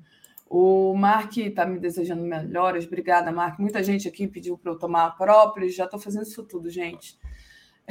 Valeu. Muita gente desejando memória, melhoras. Gilberto Cruvinel, Aras viu a luz na estrada de Damasco, nem Cristo acredita nesse convertido de Taubaté. Ah, bom, falei entre aspas, tá, gente? É, é claro que o Aras, mesmo agora, ele está falando, é, ele está assim, é, vestindo uma fantasia, como ela não lhe cabe bem, fica sempre sobrando ali uma manga apertada, né? E tal. Por exemplo, ele fez denúncias é, contra aqueles primeiros 39, aqueles primeiros 39 vândalos que estavam no Senado. Está indo por partes, na medida em que a investigação avança, né? É, e ao fazer aquela denúncia, por exemplo, ele os acusou de vários crimes, organização, associação criminosa, é, tentativa violenta de abolir o Estado de Direito, crimes graves, mas não os acusou de terrorismo, né? Ou seja, ele continua amaciando de alguma forma, né? É, agora, me dá uma pausinha aqui para eu fazer a resposta. Eu vi seu e-mail ao Euclides, né? Ele diz que é nosso assinante, que gosta muito do canal, especialmente dessa parte minha com a Daphne, que nós duas somos uma dupla perfeita, etc. E ele está perguntando qual a série que eu estava assistindo. ó, volta ao assunto de séries, é, pra, não vai virar uma sessão do, bom, do nosso, nosso Bom Dia 247, parte final, não vai virar uma sessão, é hoje só para terminar aqui. É, eu disse que estava assistindo Viking Valhalla, né, uma série sobre os vikings. Né? Mas até terminou, não estou nem assistindo mais, acabou. É. É, e, mas nós tínhamos comentado muito, era sobre é, ressurre, Resurrection, é, ressurreição, é, chamada, é, nome original, é, nome original turco é Dirilis Ertugrul, Ertugrul né? Está na Netflix essa. Também já assisti e tinha já outra pessoa que tinha assistido. E então, sim, são as duas. É, Resurrection, que é sobre a formação é, início da formação do Estado turco, que vem da origem ao Império Otomano, né? hoje Turquia, República da Turquia, e depois é, Vikings Valhalla, que também tem a primeira Vikings, lá sobre os. Quando os vikings começam a sair é, da Escandinávia e rumo à Europa, né? sair da, daquele mundo de gelo em que viviam. É, e depois tem essa outra Vikings Valhalla, que é os vikings já mais tarde, na relação conflituosa que sempre tiveram com a Inglaterra. É, são duas séries boas. E eu aproveito para perguntar, aí alguém pode escrever aí para é, para Daphne, hum. e ela me repassa para o atendimento, atendimento não, como é que chama o nosso e-mail? Contato né? arroba brasil247.com.br. É. Alguém disse ontem, escreveu um zap aí que a Daphne leu, um zap, não, um superchat, o um chat. É. Alguém disse que está vendo Osman. É, e é. eu estou querendo saber onde está passando Osman, porque eu não achei nem na Netflix, nem na Prime Video. Oh, então, essa pessoa que está assistindo Osman, conta aí para a gente, tá? Osman é continuação de Resurrection, né, da história turca, é, que é Osman é o fundador do, do, do, do, do Império Otomano, do Estado uhum. Turco original. Né?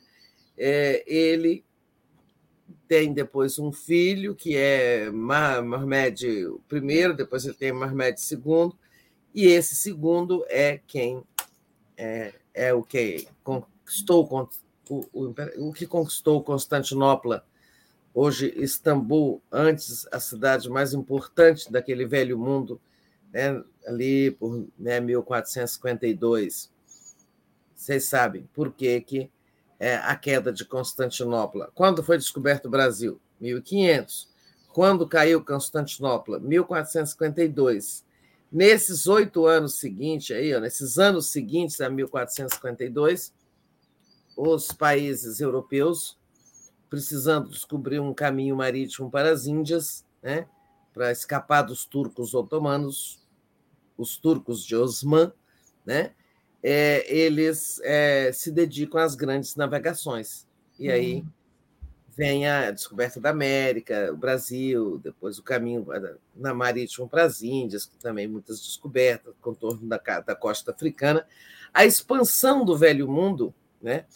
E o início da Idade Moderna se dá com a queda de Constantinopla. Por isso, essa série Osman é, que é a continuação da outra Resurrection, é importante. Conta aí para gente onde que você está conseguindo ver Osman, mas que tenha que tenha é, legenda em português, porque em turco não dou conta. Ô, Tereza, o Euclides ele mandou no, nesse e-mail o blog dele, é o blog do Euclides, onde tem leituras ali, é, textos interessantes. Eu vou entrar no blog do Euclides é, depois. É. é. cinema, filme, então tá aí, olha, abri aqui para o pessoal ver. O blog do Euclides está com Y. Procurem aí, é muito legal. Ah, tá vendo, ó, blog do Euclides, né? É, tá. Eu vou entrar também. Legal. E aí, é, enquanto você falava, o Gilberto tinha enviado aqui é, um, um superchat e aproveito, faço a leitura aqui e passo para você depois da continuidade. Ele perguntou: Estou assistindo a série Marighella naquela TV do Partidão a Globo. Ainda existem brasileiros com a estatura e a ética de Marighella? Ele pergunta. E o Fernão Fernão Zobaran, é, só não houve golpe porque os Estados Unidos disse em julho que cortaria os convênios militares. O golpe permanece latente. E é isso, Tereza. Não sei se tem alguma coisa ainda que você queira responder oh, a gente toca para frente. Papel dos Estados Unidos, muito não vamos tirar conclusões precipitadas, assim, nenhuma conclusão. Né? Há quem diga que os Estados Unidos, via CIA, né, sabiam de tudo né, que ia acontecer no dia 8, mas também não fizeram nada para impedir nem para denunciar. A CIA sabe tudo que se passa no mundo, né? E, sim, olha, deixa acontecer, né? Nós não queremos Bolsonaro de volta, mas se também derrubarem o Lula e eventualmente for convocada uma nova eleição, né? Claro que os Estados Unidos preferem um presidente de centro-direita no Brasil, que não seja de extrema-direita, aliado do Trump, né? Enfim, é, um dia saberemos. Né? Como levamos muitos anos para saber é, o que aconteceu em 64, o papel da CIA, dos Estados Unidos, é, hoje também nós não sabemos que papel, pelo menos que papel passivo eles tiveram. Né? É, então não vamos tirar conclusões, não, porque a história é cheia de surpresas. Quem sabe foi assim olha, é, vai ter um golpe lá dos bolsonaristas. Mas é, se trouxerem, trazerem o Bolsonaro de volta, não nos interessa. Mas talvez isso leve a uma situação que interesse mais aos Estados Unidos. Né? Mas isso é uma conjectura, é claro que eu não tenho nenhuma informação nesse sentido. E, Tereza, eu tinha falado sobre a questão do, das investigações avançando, né? Que você já tinha hum. e também sobre a expectativa do depoimento do Anderson Torres, que ontem pediu a presença de um psiquiatra. Pois é, pediu a presença de um psiquiatra. É... Será que ele frequenta o psiquiatra permanentemente ou foi só agora que ele pediu? Será que ele está arranjando, começando a preparar um álibi para dizer que ele sofre de doença mental, de algum transtorno psicológico?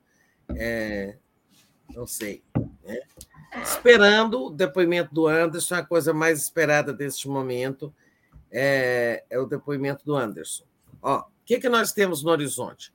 Né? As investigações, a papuda lotada, mais de mil pessoas na papuda, o ministro Gilmar teve que liberar umas mulheres que eu até acredito que elas estavam em situação irregular, já tinham direito à, à prisão domiciliar, que está acontecendo isso muito no Brasil, com, com, não só com mulheres, mas principalmente com mulheres que já teriam o direito de estar em casa, porque têm filhos, de ter uma prisão domiciliar, e não são liberadas. O Gilmar mandou liberar um número grande de mulheres lá da Papuda para abrir espaço para os bolsonaristas, né? Sempre mais gente chegando, ó. Aquele lá, Alan Santos, lá, confessou que participou daquela ameaça de botar bomba explodir no aeroporto de Brasília. Já está em Brasília, na Papuda. Então, Papuda lotada. Investigações avançando. Mas o que, que é mais importante nas próximas horas? O depoimento do Anderson Torres, é, que pode acontecer qualquer hora de hoje, de hoje até sexta-feira. Né? E aí nós não sabemos o que, é que a polícia já descobriu sobre o que ele fez nos Estados Unidos, sobre com quem ele falou, sobre os, o conteúdo do telefone dele, né? que se conseguiram acessar o conteúdo telefônico pela nuvem, porque o celular propriamente ele deixou nos Estados Unidos. Deve ter jogado fora. Deve ter destruído, né? pensando que assim destrói provas, mas é, a polícia disse que será possível conseguir coisas, pelo menos alguma parte dos dados, pela nuvem, porque tudo fica guardado na nuvem. Principalmente conversas de WhatsApp, né? Já pensou uma boa prosa dele com o Bolsonaro? Vamos dar o golpe no domingo. é, e tal. Enfim, é, depoimento do Anderson sendo muito esperado, acontecerá a qualquer momento. A polícia não está assim com muita pressa, por quê, gente? Porque ela está. Por, que, que, por que, que não marca logo? Porque é, estão tentando obter o maior número de informações antes de confrontá-lo. Né?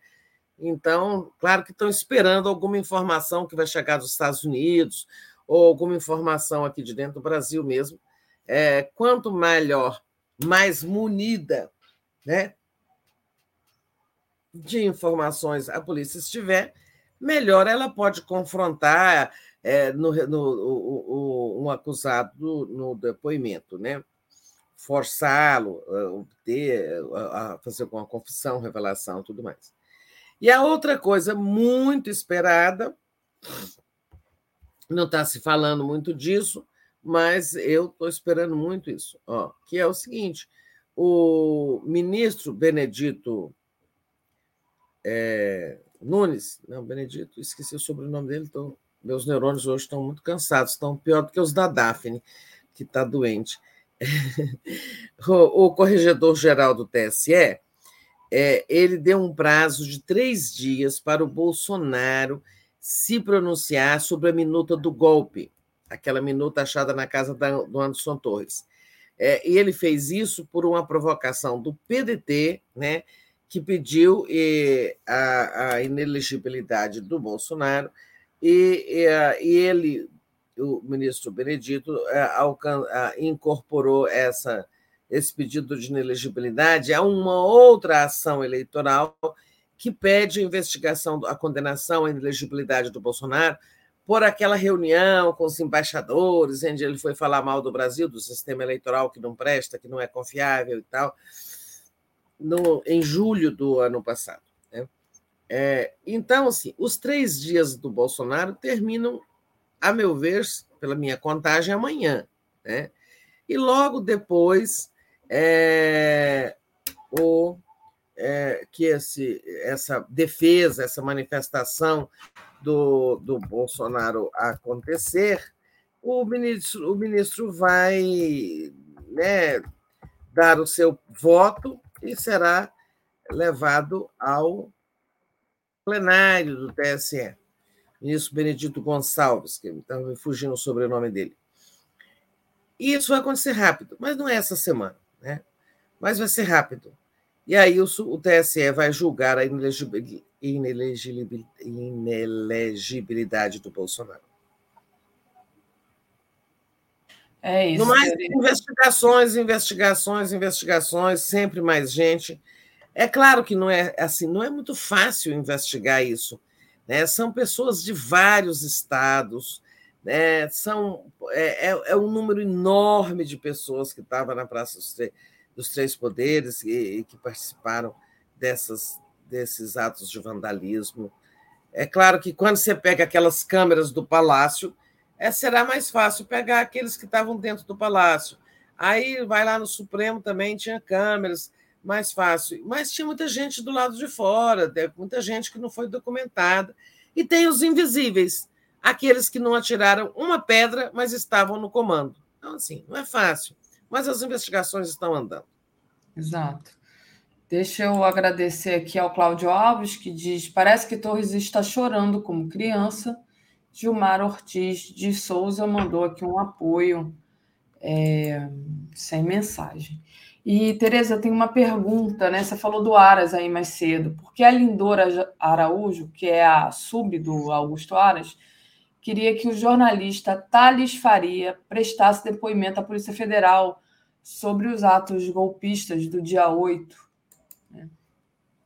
Mas é, a, Folha de São Paulo destacou essa matéria ontem é, e eu achei muito curioso. Trouxe aqui para nossa é, reflexão, porque eu também não tenho a resposta. Thales Faria, com quem eu já trabalhei muitos anos no Globo, foi meu interino na coluna Panorama Político no Globo, Thales Faria é um repórter muito astuto é, e hoje ele é colunista do portal UOL. Né? E a Lindora Araújo, que é a sub do Augusto Aras, nós sabemos que ela sempre se comporta como a mais defensora do bolsonarismo. Né? Quando tinha uma medida assim para é, de defesa, ela quase sempre era quem assinava. Muitas vezes ela substitui o Aras no papel de fazer a denúncia ao Supremo contra alguém, né? Bom, ela pediu ao ministro Alexandre, é, ministro Alexandre, não como ministro do Supremo, não como ministro do TSE, porque a gente às vezes confunde. O Alexandre é presidente do TSE, mas é relator de, dos inquéritos mais importantes que estão no Supremo, atos antidemocráticos, milícias digitais, fake news, né? Então, é, e ela pediu é, que ao Moraes, lá no, como relator do inquérito, do inquérito lá no Supremo, que o Thales fosse é, prestasse depoimento à Polícia Federal. Né? Ou seja, ela está tratando o Thales como um suspeito de alguma coisa. Né? É, eu prestei depoimento, mas a Polícia Civil, no rol dos, dos jornalistas agredidos durante o ato. Né?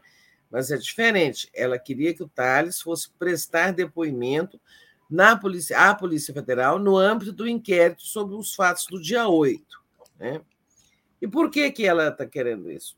É, o Thales escreveu uma matéria, uma coluna no UOL, em que ele diz, ele fala de encontros do Bolsonaro com Anderson Torres na Flórida, que o Bolsonaro, que chegou na frente, né, vocês lembram que o Bolsonaro viajou para os Estados Unidos, se eu não me engano, dia 29 é, de dezembro, é, ou dia 28, né?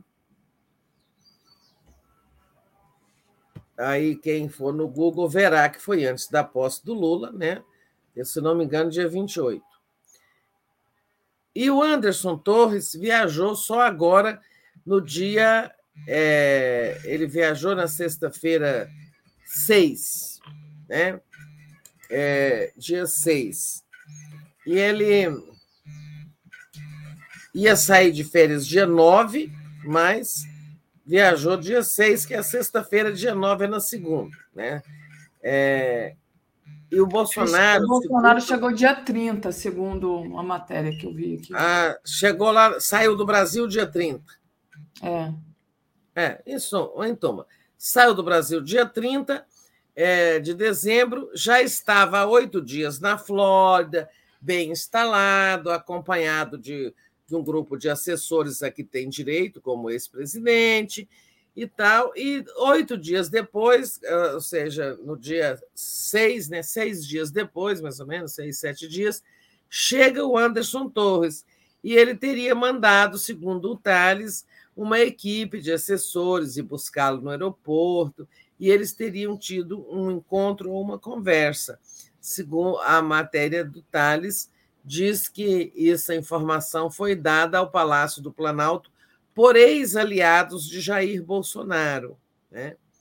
Bom, eu não sei se a Lindora é, queria que o Tales fosse prestar depoimento sobre uma matéria, vocês já viram o jornalista ter que prestar depoimento sobre uma matéria? É, a matéria tem uma fonte em off, o sigilo da fonte é uma garantia constitucional do jornalista. Ele não pode, né, ninguém pode tentar pedir que ele revele a fonte. Né?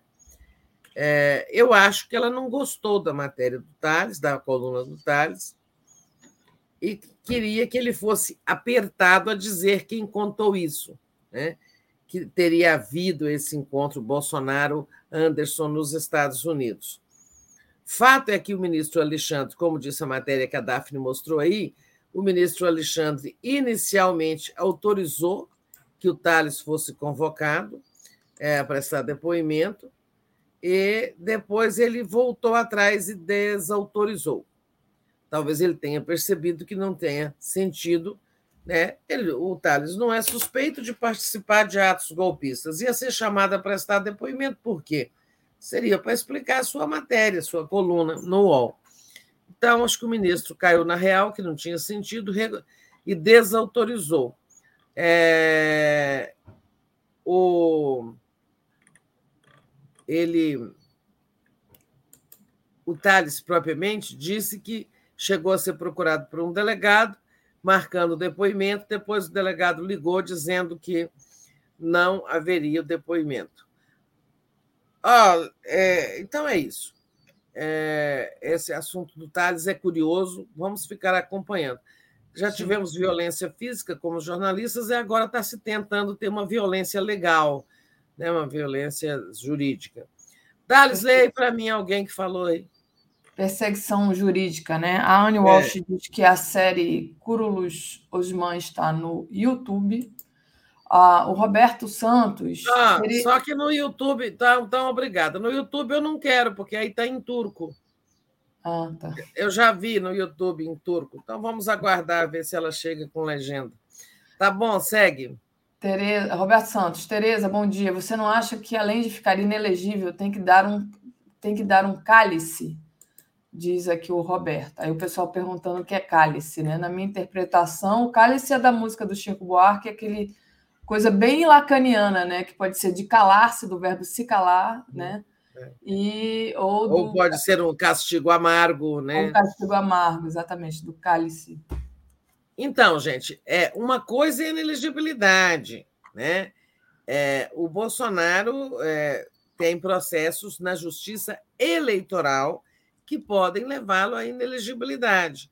Isso não quer dizer que não vão prosseguir os processos criminais, os inquéritos criminais nos quais ele é arrolado, que são quatro inquéritos no âmbito do Supremo, né? Só que ali é mais lento o processo. Estou destacando que mais rapidamente nós vamos assistir à inelegibilidade do Bolsonaro, porque a condenação dele por é, atentado contra o Estado de Direito, é, incitação ao terrorismo, sei lá, igual, é, em suma, participação na desestabilização, tentativa de tentativa de supressão violenta do Estado de Direito. Isso tudo será mais lento no caso dele, né? Ele não estava aqui, é bem verdade que incitou de o tempo todo, durante todo o governo dele, ele promoveu atos antidemocráticos, ele atentou contra a justiça eleitoral, ele é, tentou conspurcar o processo eleitoral. Eu não vou ficar repetindo o que vocês todos já sabem, nós já sabemos disso. Agora, para a condenação criminal, é, ali tem que ter mais cuidado, é preciso ter as provas, etc. O que, que vai acontecer? Eu não sei. Eu sei que, do ponto de vista de avaliação política, né? Muita gente do governo acha que nem sabe ele ser preso agora não era bom, vai tumultuar mais, criar agitação entre os bolsonaristas e tal, que a inelegibilidade seria um remédio inicial, um cálice inicial, tá? Agora, o cálice criminal também virá um dia, em algum momento. É, e agora a gente não sabe precisar esse tempo da justiça que vai né, depende de investigações, de provas, de muitas coisas. Mas eu acho que o Bolsonaro cometeu crimes demais, né? muitos crimes, uma coleção, um rosário de contas de crimes de toda natureza, e que em algum momento ele vai é, pagar por eles. Agora, é, isso vai sair do Supremo. Né? O inquérito contra atos antidemocráticos, esse não sairá do Supremo. Agora, alguns outros vão sair do Supremo porque o Bolsonaro não tem mais foro especial, deixou de ser o presidente. Então, se você pegar assim, aquele inquérito em que ele disse que tomar vacina podia levar a pessoa a adquirir AIDS, né? é um crime de desinformação que pode levar a comprometer a saúde pública. Não é um crime né, como atentado ao Estado de Direito. Esse inquérito vai para a polícia, vai para a justiça comum agora. Né? Vai ter uma separação ali no Supremo é, de inquéritos contra o Bolsonaro que vão deixar o Supremo e ir para a justiça comum, para a primeira instância. Eu estou dando como exemplo esse aí da vacina. Né? É, esse é um inquérito que tramita lá. Né? Esse vai para a primeira instância. Mas tem outras que não.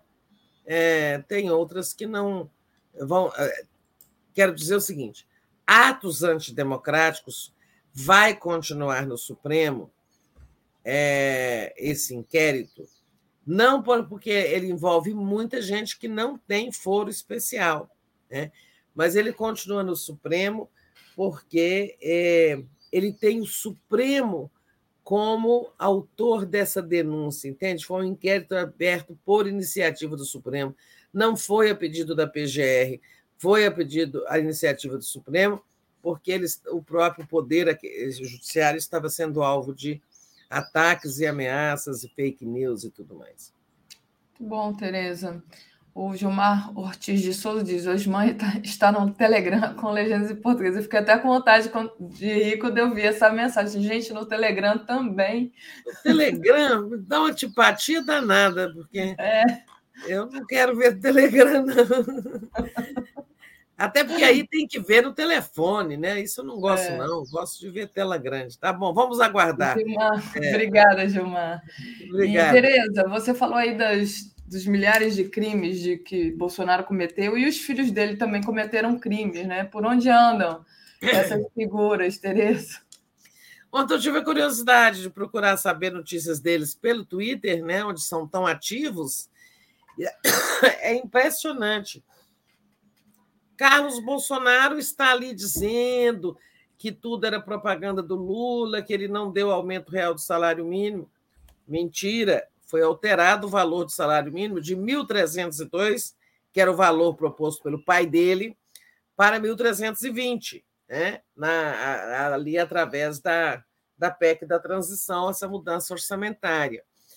É, falando de coisas assim, procurando apontar crítica, fazendo críticas ao governo Lula, mas passando ao largo né, do assunto que interessa, um golpe de Estado, uma tentativa fracassada, com muita violência, com muita destruição, com muito custo para o erário. Isso não existiu nas mensagens do Carlos, tá? E da mesma forma no Bananinha, Eduardo Bolsonaro, que está ali fazendo uma oposição ao governo Lula, cobrando, porque o Haddad, o Haddad disse ontem que a correção da tabela do imposto de renda acontecerá no segundo semestre. Né?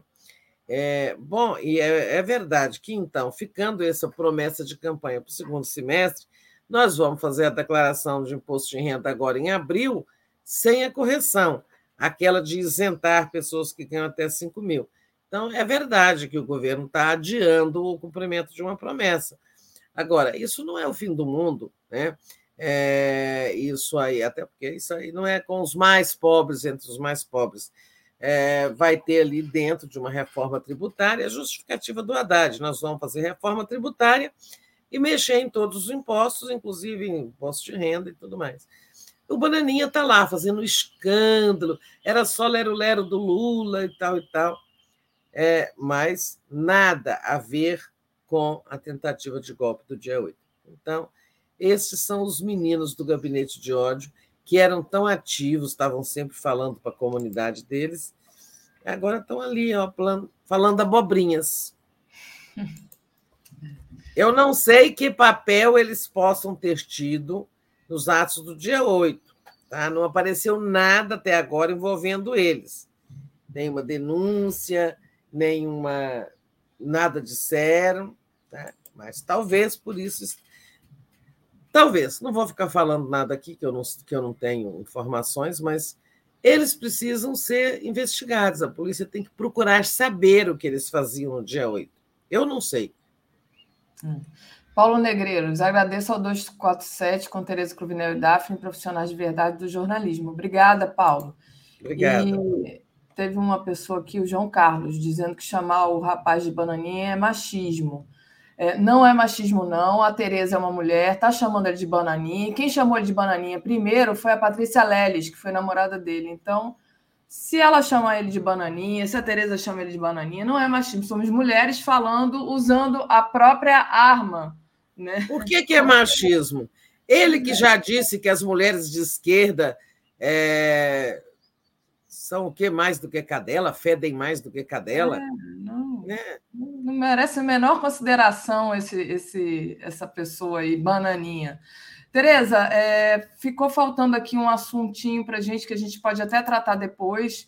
que é a questão do a, as, as sucessões nas presidências da Câmara e do Senado, né? É o Arthur Lira pedindo esquema de segurança reforçado para o dia 1 de fevereiro, quando vai acontecer essa sucessão. É, rapidamente, é, a coisa tumultuou tanto, né? A área política ficou tão tumultuada com, depois desse negócio aí, dessa tentativa de golpe, que nós nem estamos falando de um fato mais importante do ano. Sempre, depois da posse do presidente, o fato mais importante que se segue, é, o fato político, é a eleição do presidente da Câmara e do presidente do Senado. Né? Temos aquele recesso de janeiro, que ocorre tão bacento, e esse ano não tem nada de pasmaceira. Né? É... E aí vamos ter lá um quadro que está mudando. Né? A gente tinha o governo apoiando as candidaturas de Arthur Lira na Câmara e é, Rodrigo Pacheco no Senado, e o PL de Bolsonaro preparando candidaturas contra esses, esses candidatos. Né? É, agora tudo mudou. Acho que o PL não tem está tão sem futuro depois que o Bolsonaro virou o mito do golpismo que é, nem tem, é, nem apresentará candidatos. Mas a gente fala disso outro dia. Fala aí nossa programação, Daphne. Obrigada. Falo sim. Então, hoje às 10 horas, o mundo como ele é, terrorismo de Estado no Peru, muito importante ficar atento a essa questão do Peru. Às 11 horas tem o Giro das 11, Bolsonaro inelegível com Gilmar Tato, Denise Assis e convidados. Às 13 horas, Nordeste em Transe com Durval Muniz, podcast do Conde. 14 horas, a violência fascista contra a cultura. Às 15 horas, Márcia Tiburi explica o terrorismo bolsonarista. Às 16 horas, democracia venceu, mas combate ao terrorismo deve ser permanente, de João Azevedo. 17 horas, psicopolítica e a máquina golpista. 18 horas, Léo Quadrado, 18h30, Boa Noite 247, 22 horas, o dia em 20 minutos. E às 23 horas, a live do Conde. E com isso, Tereza, encerro aqui a, a nossa participação de hoje. Obrigada. Então tá, gente. Bom dia a todos. Bom dia a você, Daphne. Melhoras. Até mais tarde do Boa Noite. Tchau, Até tchau. mais tarde. Tchau.